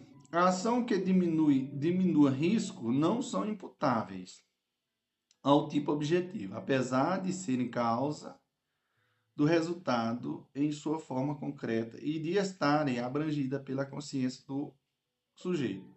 Assim, quem convence o ladrão a furtar mil reais, mas somente cem reais, não é imputável por participação no furto, pois sua conduta não elevou mas diminui o risco da lesão.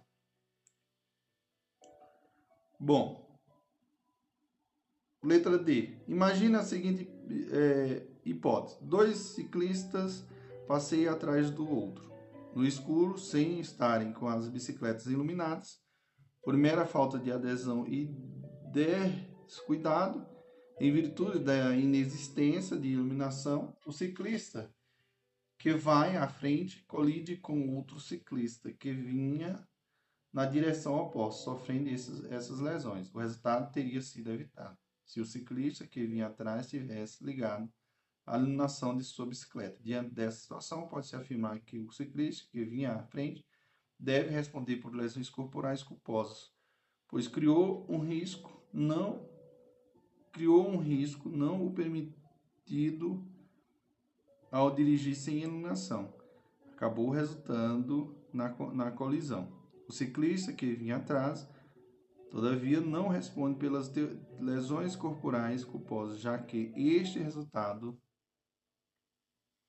não está abrangido pelo, pelo fim de proteção de norma de proteção de norma de cuidado. Afinal, a finalidade do dever de iluminação é evitar colisões próprias, não de terceiros, colisões alheias.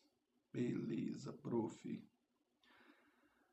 Bom, vamos aqui a uma, uma outra questãozinha aqui, senhores. Ó, uma questãozinha aqui, que essa daqui tá boa, que tá com uma resposta bem nítida, então dá da gente explicar. Então, ó, nos delitos é, imprudentes ou culposos, né? Vamos lá. A aferição da, concep... da concretização do risco na implementação do elemento típico, né, resultado, é um dos critérios da teoria da imputação objetiva. Correto. Correta mesmo.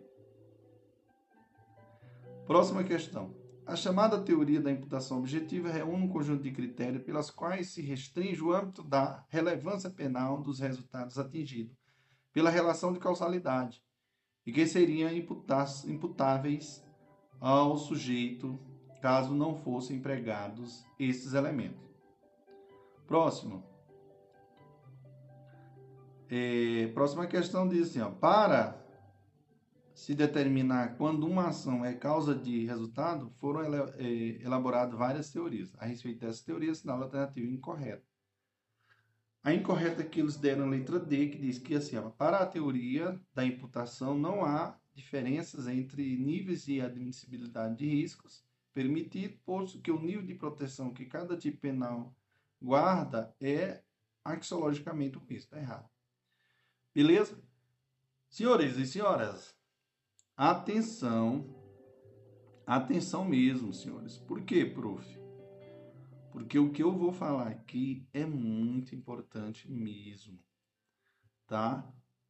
Quero que vocês se atentem aí, que no próximo é, no próximo áudio nós iremos falar sobre as teorias adotadas pelo Código Penal, né? Ainda. E aí que é a teoria né, da, da equivalência dos antecedentes e a teoria de que da causalidade adequada. Beleza? Então, fica ligado. Teorias adotadas pelo Código Penal. Qual, prof? Acolheu-se como regra a teoria da equivalência dos antecedentes, mas, excepcionalmente, o Código Penal adota o, artigo, o parágrafo 1 do artigo 13, a teoria da causalidade adequada. Beleza? Então fica ligado que o negócio, aqui o negócio pega. Belezinha, prof. Queria só fazer aqui uma observação aqui a todos vocês, que o que é concausa? Concausa é o concurso de eventos que vão em direção de um mesmo resultado. É a concorrência de causas. Ou seja, há mais de uma causa que contribuem para a produção do resultado final. Espécies, nós vamos ter dependentes e independentes. Quais são os dependentes? Precisa da conduta do agente para provocar o resultado, ou seja, não é capaz de produzi-lo por si próprio. Razão pela qual não exclui a relação de causalidade Beleza? Independentes é aquela capaz de produzir por si só o resultado. Pode ser de natureza absoluta ou relativa, independendo da independendo da sua origem, ou seja, não depende da conduta do agente, podendo ser absoluta ou relativa. Amém, irmão. Amém, prof. Glória a Deus. No próximo, nós iremos fazer um, um quadro falando sobre as concausas absolutamente independentes. E daí por diante, viu, senhores? Amém. Glória ao prof. André Paulo. Show, papai. Olá, aqui é o professor André Paulo. Hoje nós iremos fazer um quadro, né? É, falando sobre as concausas absolutamente independentes. Então, dando continuidade ao nosso podcast, sobre a teoria geral, né, do direito penal. E aqui nós adentramos, né, quando o evento paralelo à conduta causou sozinho o resultado. Então ele pode ser preexistente, concomitante ou superveniente. Na tentativa, aqui eu, eu explico e explano a todos vocês que as concausas absolutamente rompe o nexo causal. O agente só responde pelos atos que causou, não responde pelo resultado final. Por isso, o agente poderá responderá por tentativa. Utiliza a teoria das equivalências dos antecedentes. Viu, pessoal? Então fica ligado. No caso aqui, senhores, atenção. que quando o evento paralelo precisou da conduta do sujeito para produzir o resultado, nós vamos ter também preexistente. Quando é preexistente, nós vamos ter o que, pessoal? Concomitante, superveniente. Nós vamos ter no preexistente, né? quando é consumado, não rompe o nexo causal. O agente responde pelo resultado final. Aplica a teoria da equivalência dos antecedentes. A superveniente, pessoal, que por si só não causou o resultado, né? Nós vamos ter o consumado, que o resultado se deu na mesma linha do normal. Exemplo, levar um tiro e morrer na cirurgia. Aplique-se a teoria da equivalência dos antecedentes.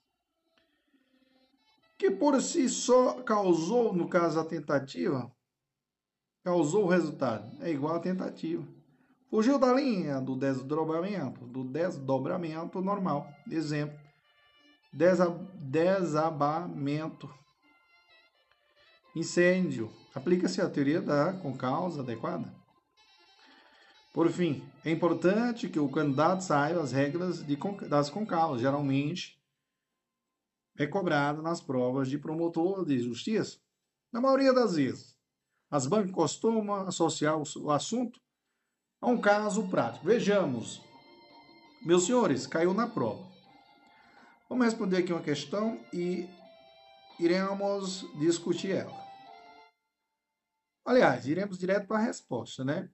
Sobre o tema da relação de causalidade das com causas, a alternativa que está de acordo com a teoria adotada pelo Código Penal, artigo 3, caput. Senhores, a resposta da questão é que ele deu a letra C, que diz que a intenção, veja só aí, senhores. Vamos lá.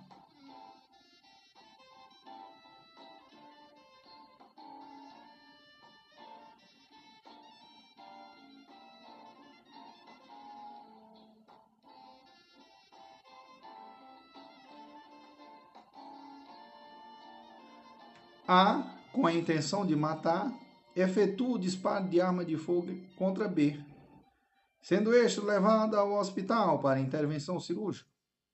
Ocorre que, em razão a anestesia ou mesmo por causa de uma infecção hospitalar, B vem a falecer. O A deve responder pelo crime de homicídio consumado. Entenderam? A jogada. Bom, eu falei para vocês, o prof não é o é, não é professor de direito penal, porém aqui nós estamos fazendo só um podcast sobre a temática. Mas vamos lá, a relevância da omissão. A omissão penalmente relevante encontra-se disciplinada pelo artigo 13, parágrafo 2 do Código Penal. A omissão é penalmente relevante quando o omitente devia e podia agir para evitar o resultado. O artigo 3, parágrafo 2 diz: a omissão é penalmente relevante quando o omitente devia e podia agir para evitar o resultado. O dever de agir incube a quem? Vamos lá, senhores. Esse dispositivo é aplicado somente aos crimes omissivos impróprios, espúrios ou comissivos por omissão. Isto é, aqueles em que o tipo penal descreve uma ação mas a inércia do agente, que podia e devia agir para impedir o resultado, o resultado naturalístico, conduz à sua produção. O artigo 13, parágrafo 2 do Código Penal diz: no tocante à natureza jurídica da omissão, acolheu a teoria normativa. Só tem importância jurídica penal quando presente o dever de agir a omissão somente interessa ao direito penal quando, diante da inércia do agente, o ordenamento jurídico lhe ponha uma ação, um fazer. Há dois critérios, há dois critérios para definir o dever de agir. Qual, prof? Judicial e penal. O critério judicial permite ao magistrado, no caso concreto, decidir pela presença ou não do dever de agir não é aceito?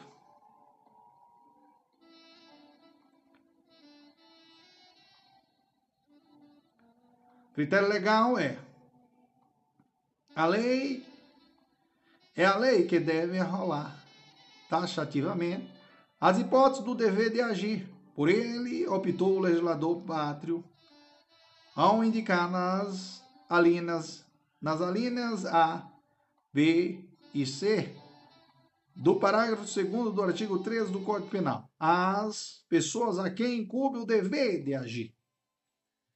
O Código Penal consagra o critério legal para definir o dever de agir.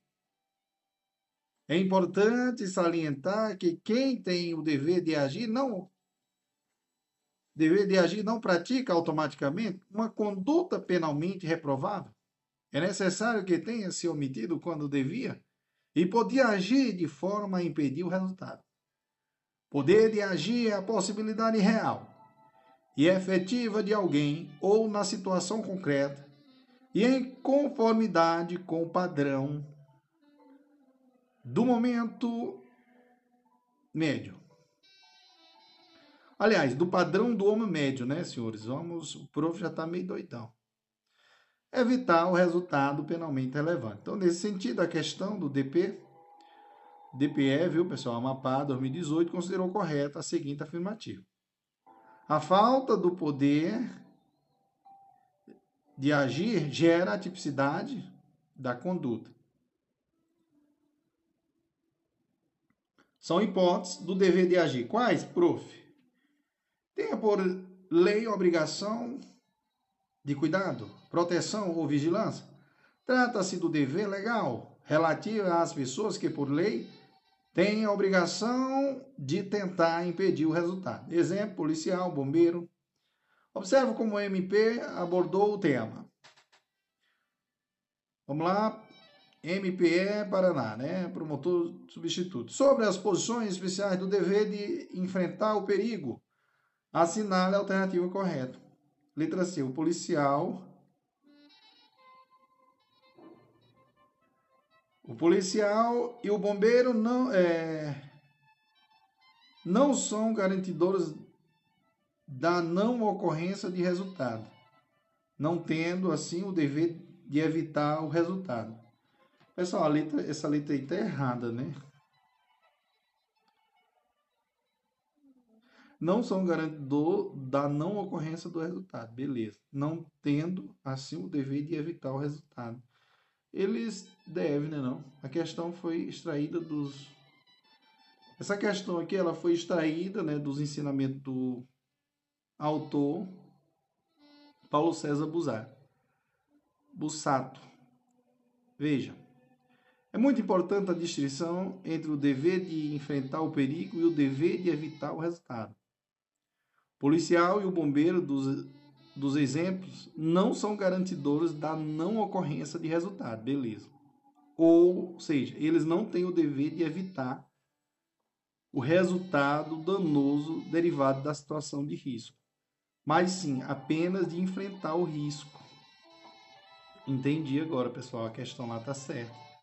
O dever de agir para impedir, o dever de agir para impedir o resultado. É tema relacionado à tipicidade dos crimes homicídios impróprios. O dever de enfrentar o perigo é norma que impede a exclusão da ilicitude por estado de necessidade. Beleza? Beleza, prof? Entendi aí. Então a questão está correta, viu, pessoal? Questão dificílima. De outra forma, assumiu a responsabilidade de impedir o resultado, né? Lembrando que isso significa que qualquer outra de qualquer outra forma diversa da lei, chama-se de garante ou o dever de garantidor da não produção de resultado naturalístico. A posição do garantidor pode derivar de um contrato. A exemplo da babá contratada para cuidar de um bebê. Com seu comportamento anterior, criou o risco da ocorrência do resultado. Trata-se da ingerência ou situação precedente. É aquele que, com seu comportamento anterior, criou uma situação de perigo. Tem o dever de agir para impedir o resultado lesivo ao bem jurídico. Observe como o tema foi cobrado pelo MPE Goiás. Vamos lá, prof. Vamos lá, Glória. Vamos lá. Os tipos de omissão imprópria são aqueles em que o autor só pode ser quem se encontra dentro de um determinado círculo, que faz com que a situação típica seja equivalente à de um tipo ativo. Nessa situação, o autor está em posição de garantidor. Perfeita questão, viu, senhores? Perfeito mesmo. Show papai, vamos que vamos.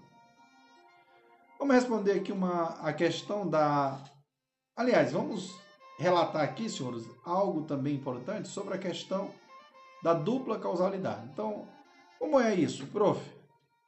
Ocorre quando duas ou mais condutas, independentemente independentes entre si, praticadas por pessoas diversas, que não se encontram subjetivamente ligadas, produzem simultaneamente o resultado naturalístico por elas desejado.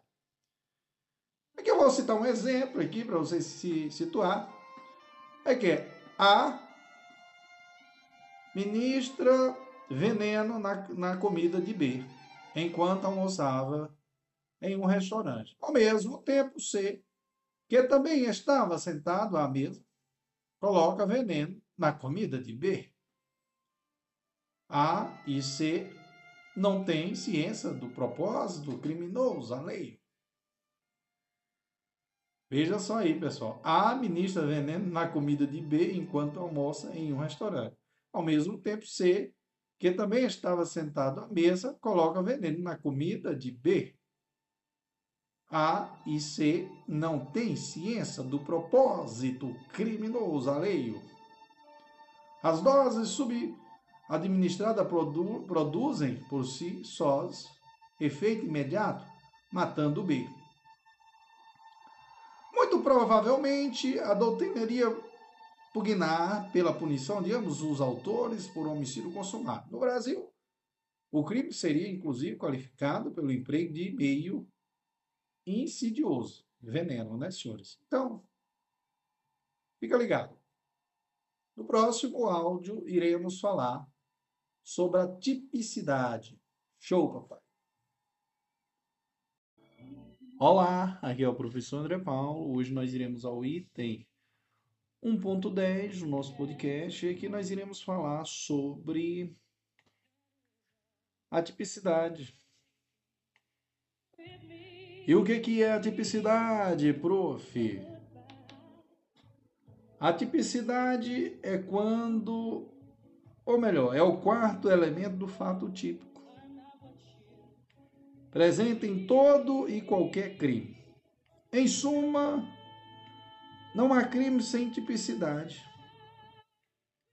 É a adequação de um ato praticado pelo agente com as características que o enquadram à norma descrita na lei penal como crime. A tipicidade divide-se em formal e material, prof. É isso mesmo.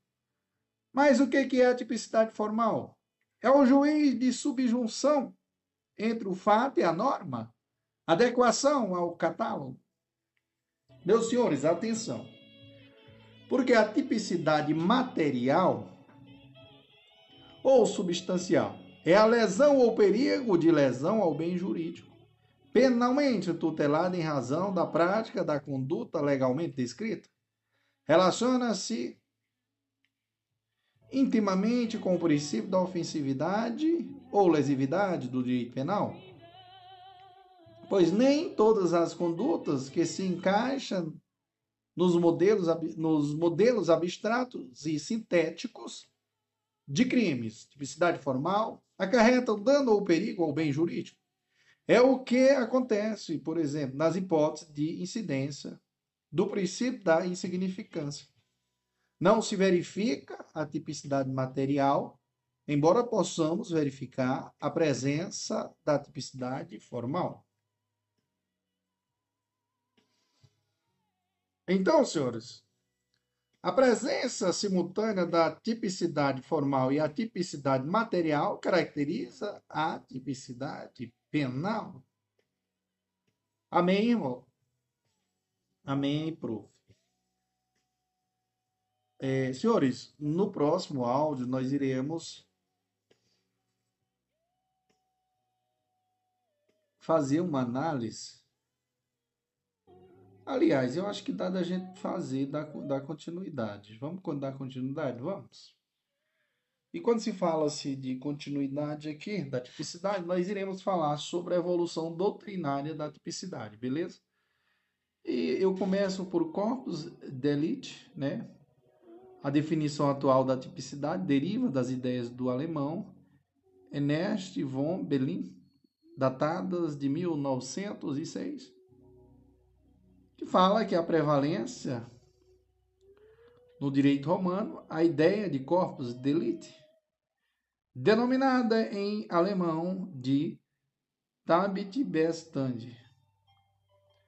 Abarcava todas as características e elementos do delito, abrangendo a materialidade do fato delituoso, a ilicitude e a culpabilidade para se criar a concepção objetiva do tipo penal, operando-se a distinção entre a tipicidade e a ilicitude. Antes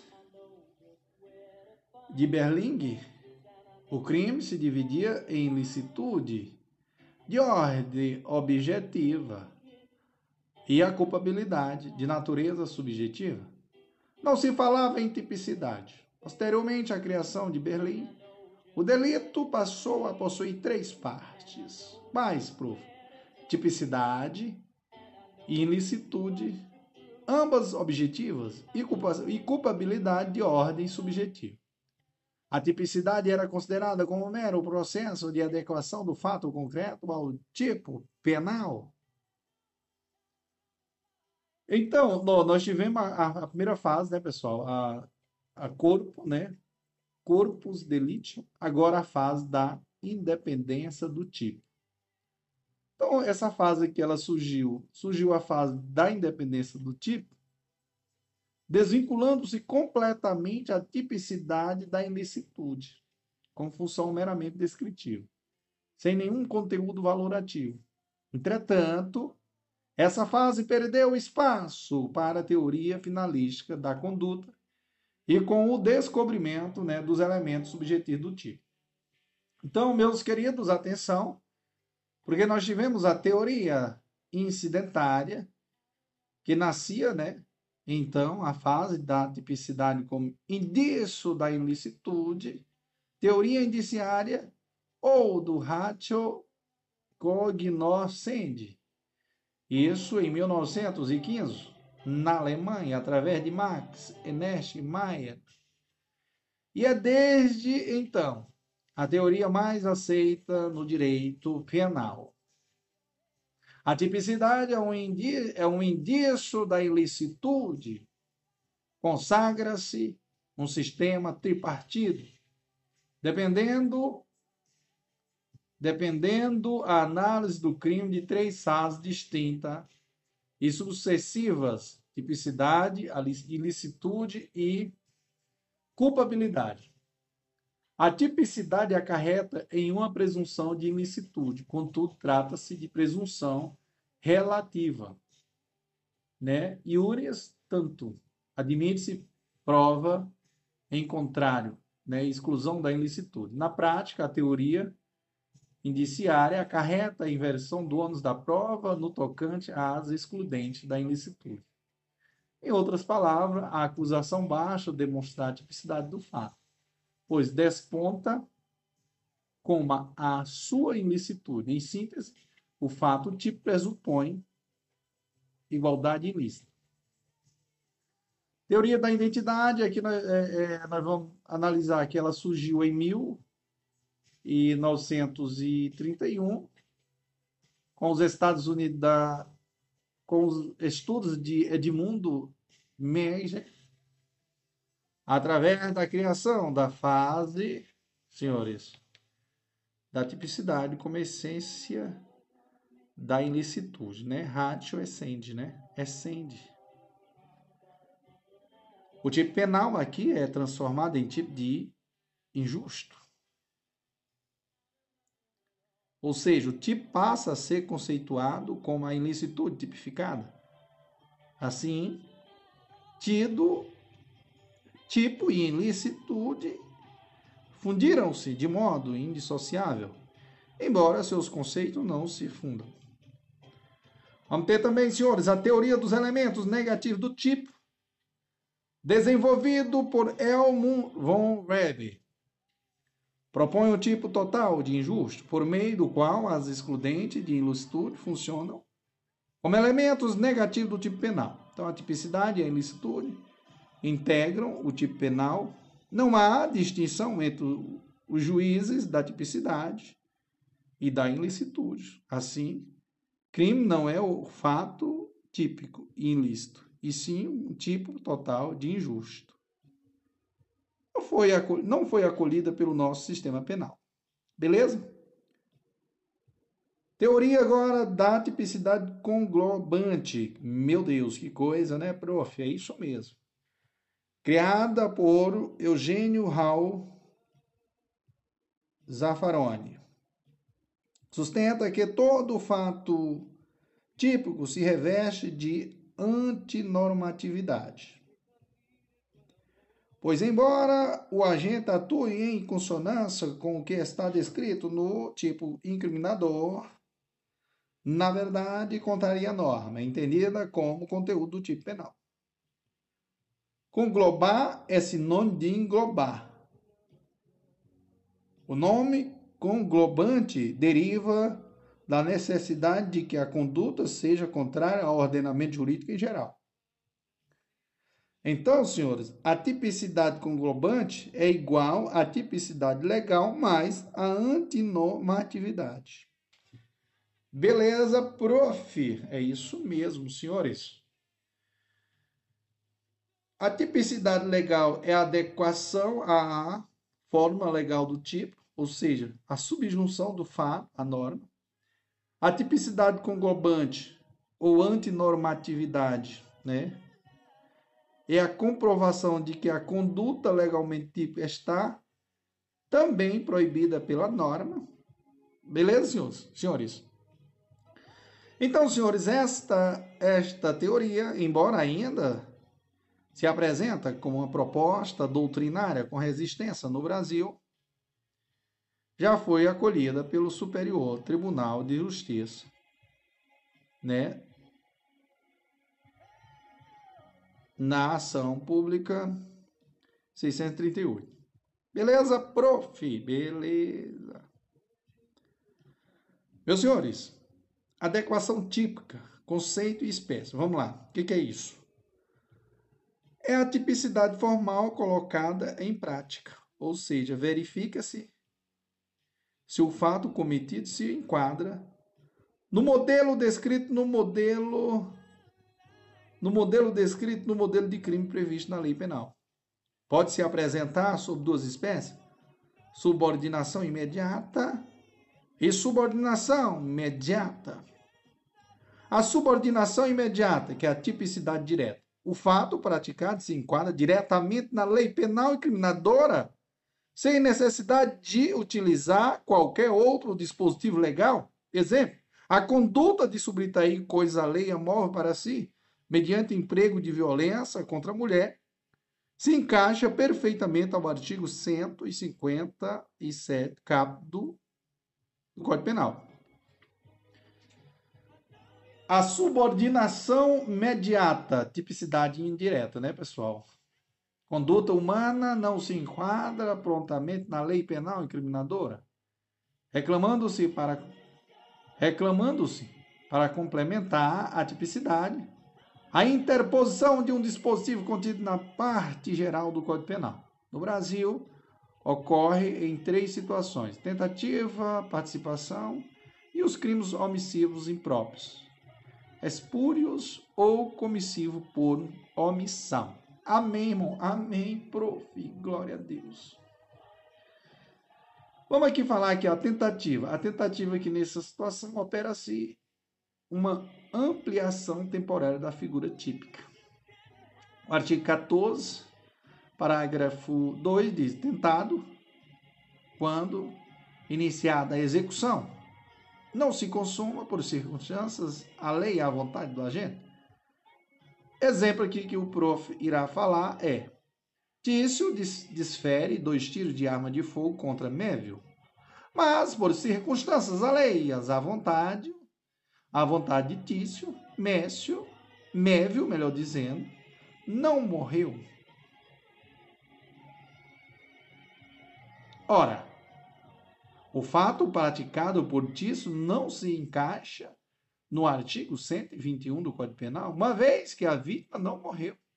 Dessa forma, é necessária a utilização de uma norma de extensão, qual seja o artigo 14, parágrafo 2, aliás, inciso 2 do Código Penal, prevendo a tentativa. Na denúncia será previsto o artigo 121, capto, né? Com o artigo 14, para inciso 2, ambos do Código Penal. Vamos ver aqui a situação aqui de participação. Há uma ampliação especial e processual do tipo penal. Artigo 29 diz: quem de qualquer modo concorrer para o crime incide nas penas e este combinadas na medida de sua culpabilidade.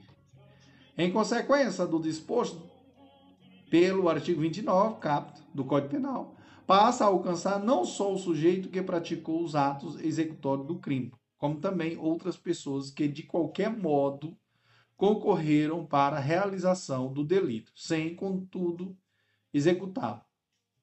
Exemplo aqui, Tisso contrata Plínio para matar Mévio. Perceba que Tisso não executou o crime, apenas mandou matar. Plínio será denunciado pelo artigo 121, parágrafo 2, inciso 1 do Código Penal, e Tisso será denunciado pelo artigo 121, parágrafo 2, inciso 1, com o artigo 29, caput, ambos do Código Penal. Beleza? Beleza, prof. Que emoção, prof. Segundo, terceiro, crime comissivo, omissivo, aliás, crime omissivo impróprio, espúrio ou comissivo por omissão. Ocorre uma ampliação da conduta criminosa. Artigo 13, parágrafo 2, que diz: a omissão é penalmente relevante quando o omitente devia, o, devia e podia agir para evitar o resultado o dever de agir incube a quem, prof? A linha A. Tenha por lei a obrigação do cuidado, proteção ou vigilância. A linha B. De outra forma, assumiu a responsabilidade de impedir o resultado. A linha C. Com seu comportamento anterior, criou o risco da ocorrência do resultado. Beleza, prof?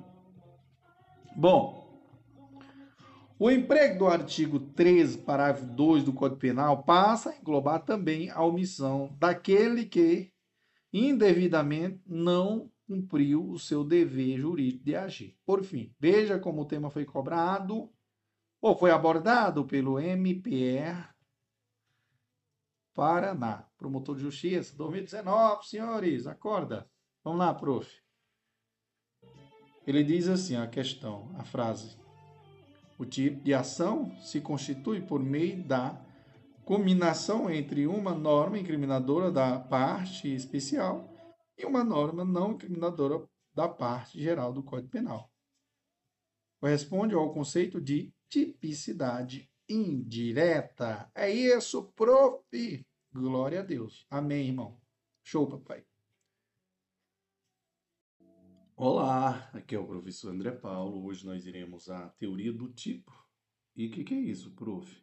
Então, é, o tipo penal, eu começo dizendo a todos vocês que é o modelo genérico e abstrato formulado pela lei descritivo da conduta criminosa ou da conduta permitida Tipo e tipicidade não se confundem. Conforme Zaffaroni, tipo é a figura que resulta da imaginação do legislador, Tipicidade é a operação prática por meio da qual se verifica se a conduta do agente se encaixa no modelo imaginário criado pelo legislador. Quais as espécies, prof? Nós vamos ter os tipos incriminadores ou legais, são os tipos penais que definem a conduta criminosa. Estão definidos na parte especial do Código Penal e na legislação penal especial. Não há tipo incriminador na parte geral do Código Penal. Nós vamos ter os tipos permissivos ou justificadores. São os tipos penais que contêm a descrição legal da conduta permitida, autorizando a prática de um fato típico. São as causas de exclusão da ilicitude. Veja só como caiu na prova, senhores. Vamos lá, prof. Marque a alternativa incorreta. Aí a incorreta eles deram a letra C. Os tipos penais justificadores são aqueles que descrevem situações em que o autor do delito aplica fraude verbal e argumentativa para o seu cometimento, justificando a ação da vítima. Exemplo, estelionato praticado por telefone, como conhecido golpe de benção-tia. Meus senhores, cuidado, tá? Porque os tipos permissivos ou justificadores, são os tipos penais que contêm a descrição legal da conduta permitida, autorizando a prática de um fato tipo. São as, as causas de exclusão da ilicitude. Entenderam? Entenderam o erro aí da questão, senhores? Entendi, prof. Como você é profundo, prof. Meus senhores e senhoras, atenção que aqui nós iremos falar da função do tipo legal, ou seja, incriminador. Quais, prof? Garantia. Primeira função do tipo legal é garantia. Está relacionado com o princípio da reserva legal?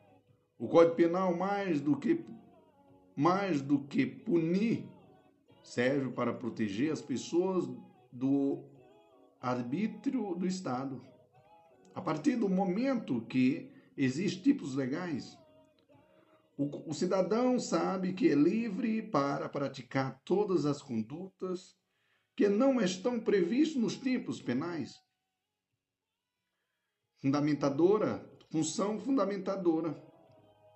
A existência dos tipos penais incriminadores fundamenta o direito de punir do Estado quando o indivíduo viola a lei penal temos a função seletiva, prof. O que é isso, prof. André Paulo? A função seletiva cabe ao tipo penal a tarefa de selecionar as condutas que deverão ser proibidas, né? Crimes comissivos ou ordenados, crimes omissivos pela lei penal. Indiciária de ilicitude. A realização do tipo legal pelo agente faz nascer a presunção é, relativa da ilicitude, função diferenciadora do erro, eventual ignorância acerca de algum elemento, de alguma elementar do tipo penal, configura erro de tipo afastando o dolo. Assim, Autor de um fato típico somente poderá ser responsabilizado pela prática de um crime doloso, quando conhecer todas as circunstâncias de fato que o compõem. Senhores, atenção. Atenção, porque o prof irá falar da estrutura do tipo penal. Meu Deus, que coisa linda, prof. O tipo penal a estrutura do tipo penal. E eu começo dizendo que o tipo legal é composto por um núcleo, meu Deus, e elementos. Das figuras qualificadas e privilegiadas são acrescentadas circunstâncias.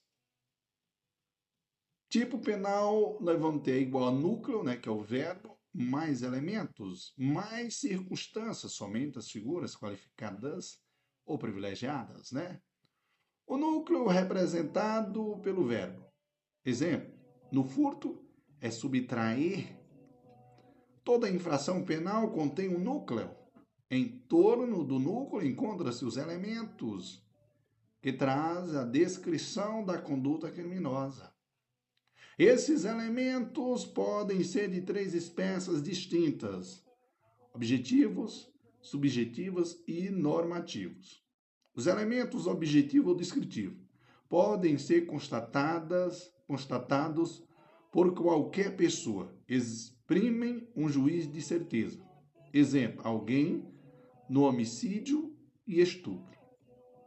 Elementos normativos necessitam de um juiz de valor acerca da situação de fato podem ser jurídicos, são também denominados elementos normativos impróprios, contém um conceito a ser extraído do próprio do direito. Exemplo, documentos, documento e culturais, morais ou extrajudiciais, que envolve também, senhores, conceitos próprios de outros, outras disciplinas do conhecimento. Meus senhores, os elementos subjetivos são os que dizem respeito ânimo do agente. Isto é, a sua especial finalidade de agir e as demais tendências e intenções. Classificação doutrinária do tipo penal. Quais, prof? Nós vamos ter tipo normal ou tipo anormal. O tipo normal prevê, além do núcleo, elementos de ordem objetiva. Já o tipo anormal possui núcleo, elementos objetivos e ainda elementos subjetivos ou normativos tipo fechado e tipo aberto. O tipo fechado ou cerrado apresenta descrição minuciosa da conduta criminosa. O tipo aberto não contém descrição detalhada da conduta criminosa. Cabe ao Poder Judiciário fazer sua valoração no caso concreto, mediante um juiz de valor, a exemplo dos crimes culposos em geral tipo simples e tipo misto. O tipo simples possui apenas um núcleo, uma única conduta típica. Exemplo: roubo, em que existe apenas o núcleo subtrair. O tipo misto possui dois ou mais núcleos e divide-se em tipo misto alternativo, que são os crimes de ação múltipla ou crime de conteúdo variável. Dois ou mais núcleos contra o mesmo objeto material estará caracterizado um único crime. Temos o tipo misto cumulativo. Prática de mais de uma conduta leva ao concurso material. Meus irmãos, temos também o tipo congruente e tipo incongruente. No tipo congruente, a perfeita coincidência entre a vontade do agente e o resultado produzido. Exemplo: crimes dolosos consumados. Já no tipo incongruente, não há coincidência entre a vontade do autor e o fato descrito na lei penal. Ou seja, a conduta do agente provoca algo diverso do que era por ele desejado. Exemplo, tentativa nos crimes culposos e nos crimes pretedolosos. Tipo preventivo é, é, é inerente aos crimes obstáculo. Há a incriminação de forma autônoma, o que seria um ato preparatório de outro crime. Beleza, prof. Senhores e senhoras, no próximo item iremos falar do dolo, Amém, irmão? Amém, prof. Glória a Deus. Show, papai. Vamos que vamos. Viva ao prof. André Paulo.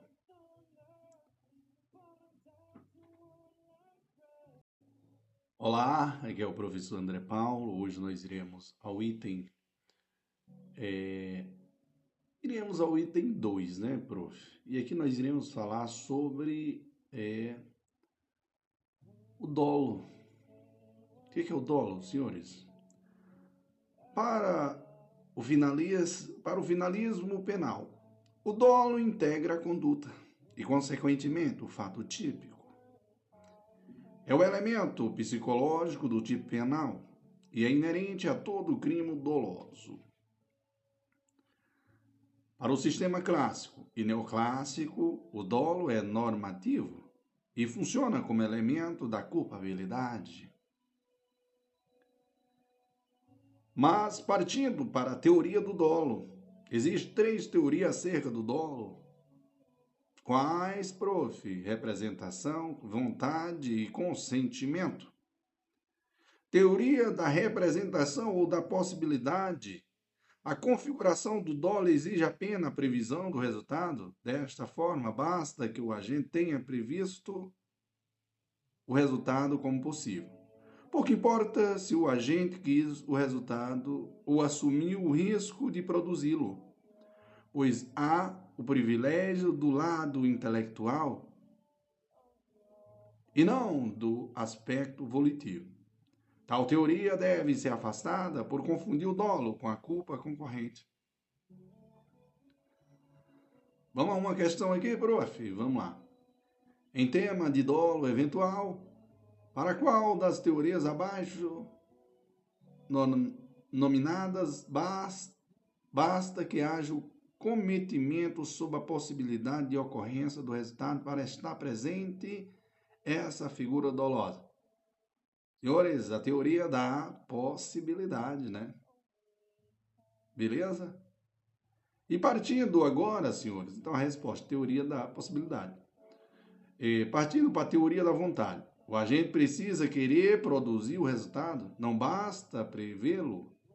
É adotada pelo Código Penal para o dolo direto Senhores, só voltando aqui, quero que vocês memorizem a teoria da representação ou da possibilidade. O que, que é isso, prof? A configuração do dólar exige apenas a previsão do resultado. Dessa forma, basta que o agente tenha previsto o resultado como possível. O que importa é se o agente quis o resultado ou assumiu o risco de produzi-lo pois há o privilégio do lado intelectual e não do aspecto volitivo. Tal teoria deve ser afastada por confundir o dolo com a culpa consciente, tá? Então, fica ligado. A teoria da vontade, o agente precisa querer produzir o resultado, não basta prevê-lo, é adotada pelo Código Penal para o dolo direto, tá, pessoal? E a teoria de, do consentimento, do consentimento, assentimento ou anuência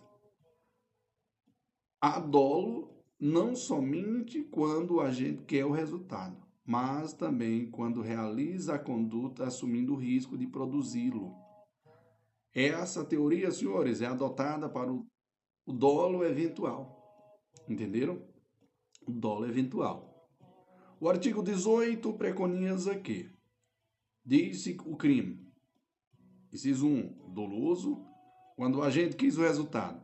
Ó, pessoal, teoria da vontade, né? Dolo direto. Ou assumir o risco de produzi-lo.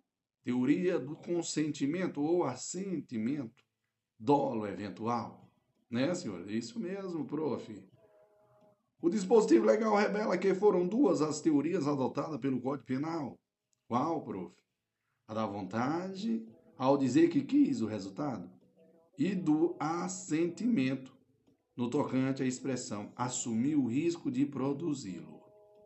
Por fim, além dessas teorias tradicionalmente conhecidas, faz-se importante trazer ao conhecimento do leitor a teoria do dolo sem vontade, ou seja, a teoria cognitiva do dolo, que possui como principal expoente Luiz Greco, essa teoria foi recentemente cobrada na prova de promotor de justiça. Teoria do dolo sem vontade. A teoria cognitiva do dolo. Meu Deus. Em linhas gerais, essa teoria se contrapõe na teoria volitiva do dolo. Contrapõe às teorias volitivas do, do, do dolo, que o concebem como uma junção de cognição mais vontade psicológica. Principal argumento do Greco para refutar a teoria evolutiva do dolo é de que seria praticamente impossível para um terceiro aferir a vontade psicológica do autor no momento do crime. Senhores, atenção, porque o nosso querido Greco utiliza o exemplo do caso do atirador de Lachman, né, para ilustrar o dolo sem vontade. Dois fazendeiros que brincam de tiro, que brincam de tiro ao alvo numa feira popular, decidem fazer uma aposta. O desafio, que o, prime... o desafio, que o primeiro deles atire no chapéu da menina que se encontra 20 metros adiante. Sem aferir. O prêmio, o prêmio, todo o patrimônio do perdedor. O primeiro fazendeiro atira e ocorre o duplamente indesejado. A menina é atingida e morre. Nesse caso, é óbvio que o atirador não quis, em sentido psicológico descritivo, o resultado era-lhe suma, sumamente indesejado, sequer feria a menina, uma vez que isso significa a perda de todo o seu patrimônio. Ainda assim, parece que ninguém hesitará em afirmar o dolo. E se essa conclusão é correta, isso significa que tanto o código quanto a doutrina dominante conhece casos de dolo sem vontade em sentido psicológico. Em outras palavras, o fazendeiro que dispara em direção a uma menina, com vontade de acertar-lhe o chapéu, e não a cabeça, sob pena de perder todo o seu patrimônio, não quer, em sentido psicológico, acertar a cabeça da menina, nem quer perder todo o patrimônio. Se ainda assim afirmamos que este fazendeiro age dolosamente, Tal se deve a que consideramos possível a existência de um dolo sem vontade em sentido psicológico, ainda que se possa afirmar que o fazendeiro quisesse realmente matar a menina. É integral, é integrável que sabia o que fazia. Sabia que daí podia, com grande probabilidade, decorrer uma, um resultado típico e, nesse sentido, dominava a realização do tipo. Veja só, senhores, caiu na prova. A concepção, veja só a questão, a concepção de dolo como compromisso cognitivo ou dolo sem vontade é uma vertente teórica que vem ganhando cada vez mais adepto. Assinale alternativa que não está de acordo com as linhas gerais de uma teoria cognitiva do dolo. Senhores e senhoras, é a letra C a resposta, segundo o autor. Considerar decisivo para o dólar a vontade de quem atua, de quem atua significa, em última análise, atribuir a quem atua a competência para decidir se há ou não dólar. Ocorre que não é o agente, e sim o, o direito quem tem de expressar essa competência. Não se pode relegar ao arbítrio do autor essa decisão, até porque o dolo, na concepção cognitiva, é presumido. Bom, vamos lá. O erro aqui, pessoal, está somente no tipo alternativo, viu? No final, o, aliás, que o erro aqui está somente no final da alternativa, tá, pessoal? Só fazendo essa correção. O dolo, para a doutrina do dolo, sem vontade, é composto apenas pelo elemento cognitivo, né, consciência, ou seja, o sujeito precisa ter conhecimento de todos os elementos objetivos do tipo, no momento da realização de sua conduta. Isso não significa falar que o dolo é presumido. Beleza? Então, vá a dica do prof. André Paulo. No próximo item, nós iremos falar dos elementos do dolo, tá? Que, na verdade, eu já digo a todos vocês. Quais os elementos do dolo, prof? Nós vamos ter os elementos do dolo. Quais? Consciência, que é o elemento cognitivo ou intelectual, corresponde à consciência da conduta, do resultado e do nexo causal entre eles. Vamos ter também vontade. É o elemento volitivo, ou seja, a vontade de realizar a conduta e produzir o resultado. Beleza? O dolo não se confunde, senhores, com o desejo. No dolo, o agente quer o resultado delitivo como consequência de sua própria conduta. No desejo, espera o resultado delitivo como consequência de conduta alheia ou evento alheio. Punir alguém por simples desejo é direito penal do autor. Beleza? Meus queridos e queridas, no próximo item iremos falar das espécies de dolo. Preste atenção, que o prof está mastigando esse conteúdo para você. Amém, amém, prof. Glória a Deus. Olá, amigos, olá, amigas. Aqui é o prof. André Paulo. Meus senhores e senhoras, atenção que hoje nós iremos trabalhar as espécies de dolo. O item 2.1. E aqui eu começo falando sobre as espécies de dolo. Então, primeiro nós temos o dolo natural. Incolor, alvará, alvalorado. Mas o que é isso, prof? O dolo natural, incolor, Alva Lorado é o dolo do finalismo. Independe de consciência da ilicitude. Basta a consciência e a vontade de realizar o tipo penal. Pouco importa se o agente sabe ou não que aquilo é contrário ao direito. Dolo normativo valorado. Depende da consciência atual, real, da, da ilicitude. O agente sabe que seu comportamento é contrário ao direito. E o dolo do sistema clássico e do sistema neoclássico. Dolo direto e dolo determinado. A vontade do agente dirige-se a um único resultado.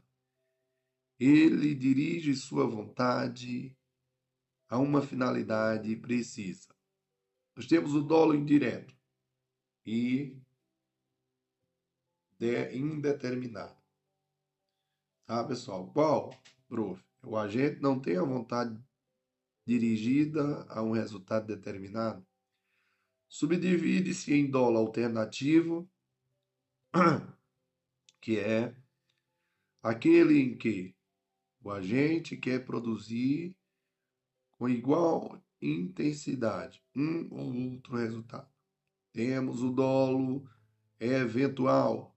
O agente não quer o resultado por ele previsto, mas assume o risco de produzi-lo.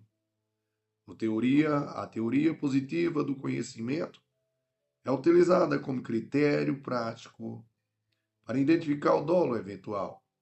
A dolo eventual quando o agente diz a si mesmo, seja assim ou de outra maneira, suceda isto ou aquilo, em qualquer caso, agirei. Relevando, revelando a sua indiferença em relação ao resultado. Observação aqui é a embriaguez ao volante que resulta em morte da vítima. É considerada um homicídio doloso ou culposo?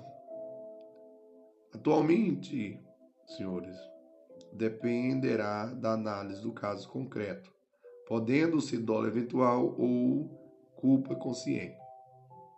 Beleza? Beleza, prof. Temos o dolo de propósito ou refletido, que resulta da reflexão do agente. Verifica-se nos crimes premeditados. O sujeito age com vontade e consciência refletida e premeditada. Temos o dolo de ímpeto ou repetindo. Isso ocorre quando o autor pratica o crime motivado por paixão violenta ou excessiva perturbação do ânimo. O autor age de modo repetindo, sem intervalo entre a cognição e a execução do crime. É comum nos crimes passíveis. Dolo genérico. Quando a vontade do agente se limita à prática da conduta típica, sem nenhuma finalidade específica, Dolo específico. O agente tem vontade de realizar a conduta típica, mas com finalidade específica. Não, se não é incompatível com os crimes formais. A exemplo, peculato eletrônico. Dolo presumido, conhecido como dolo in re ispis, dispensa comprovação no caso é, concreto não é admitido no direito penal por caracterizar a hipótese de responsabilidade penal objetiva. Temos o dolo de primeiro grau, que é o dolo direto. O agente busca produzir um único resultado, certo e determinado. Temos o dolo de segundo grau, também chamado de dolo de consequências necessárias criação de, de, criação de graus Hushin, a utilização dos meios para alcançar o resultado desejado. Inclui obrigatoriamente efeitos colaterais de verificação praticamente certa. Dolo geral refere-se ao meio de execução do crime. Ocorre quando o sujeito, acreditando já ter alcançado o resultado almejado, pratica uma nova conduta com finalidade diversa. E ao final se constata que foi esta última que produziu o que buscava desde o início.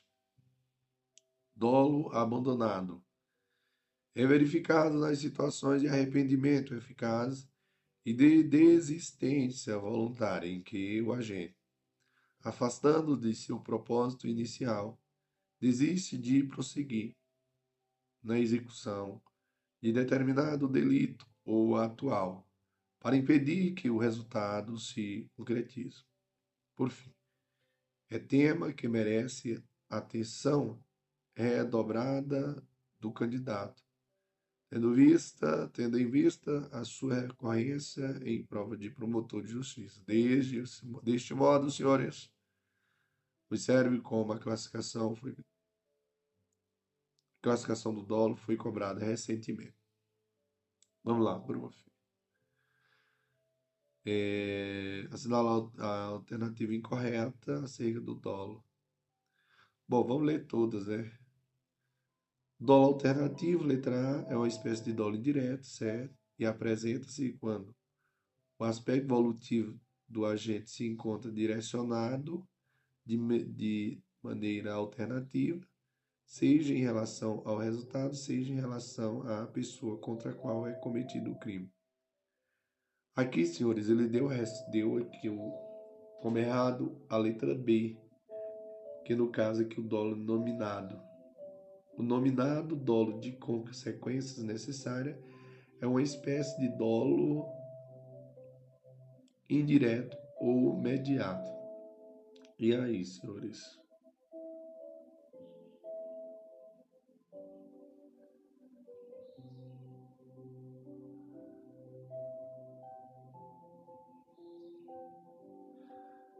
E aí, senhores?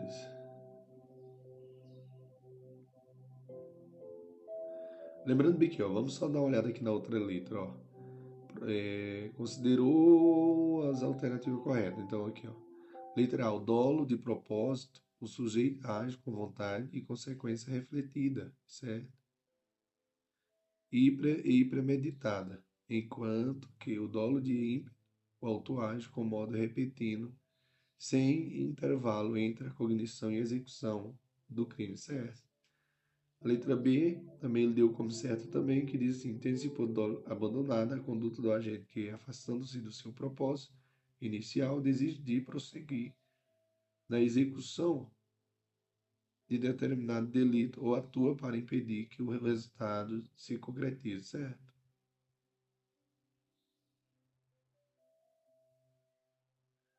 Beleza, prof. Chupa pai, vamos que vamos. Vivo, prof. André Paulo. No próximo iremos falar da culpa, viu, pessoal? A vozinha do prof tá meio rouca, mas prof não, per, não perde tempo nada, viu?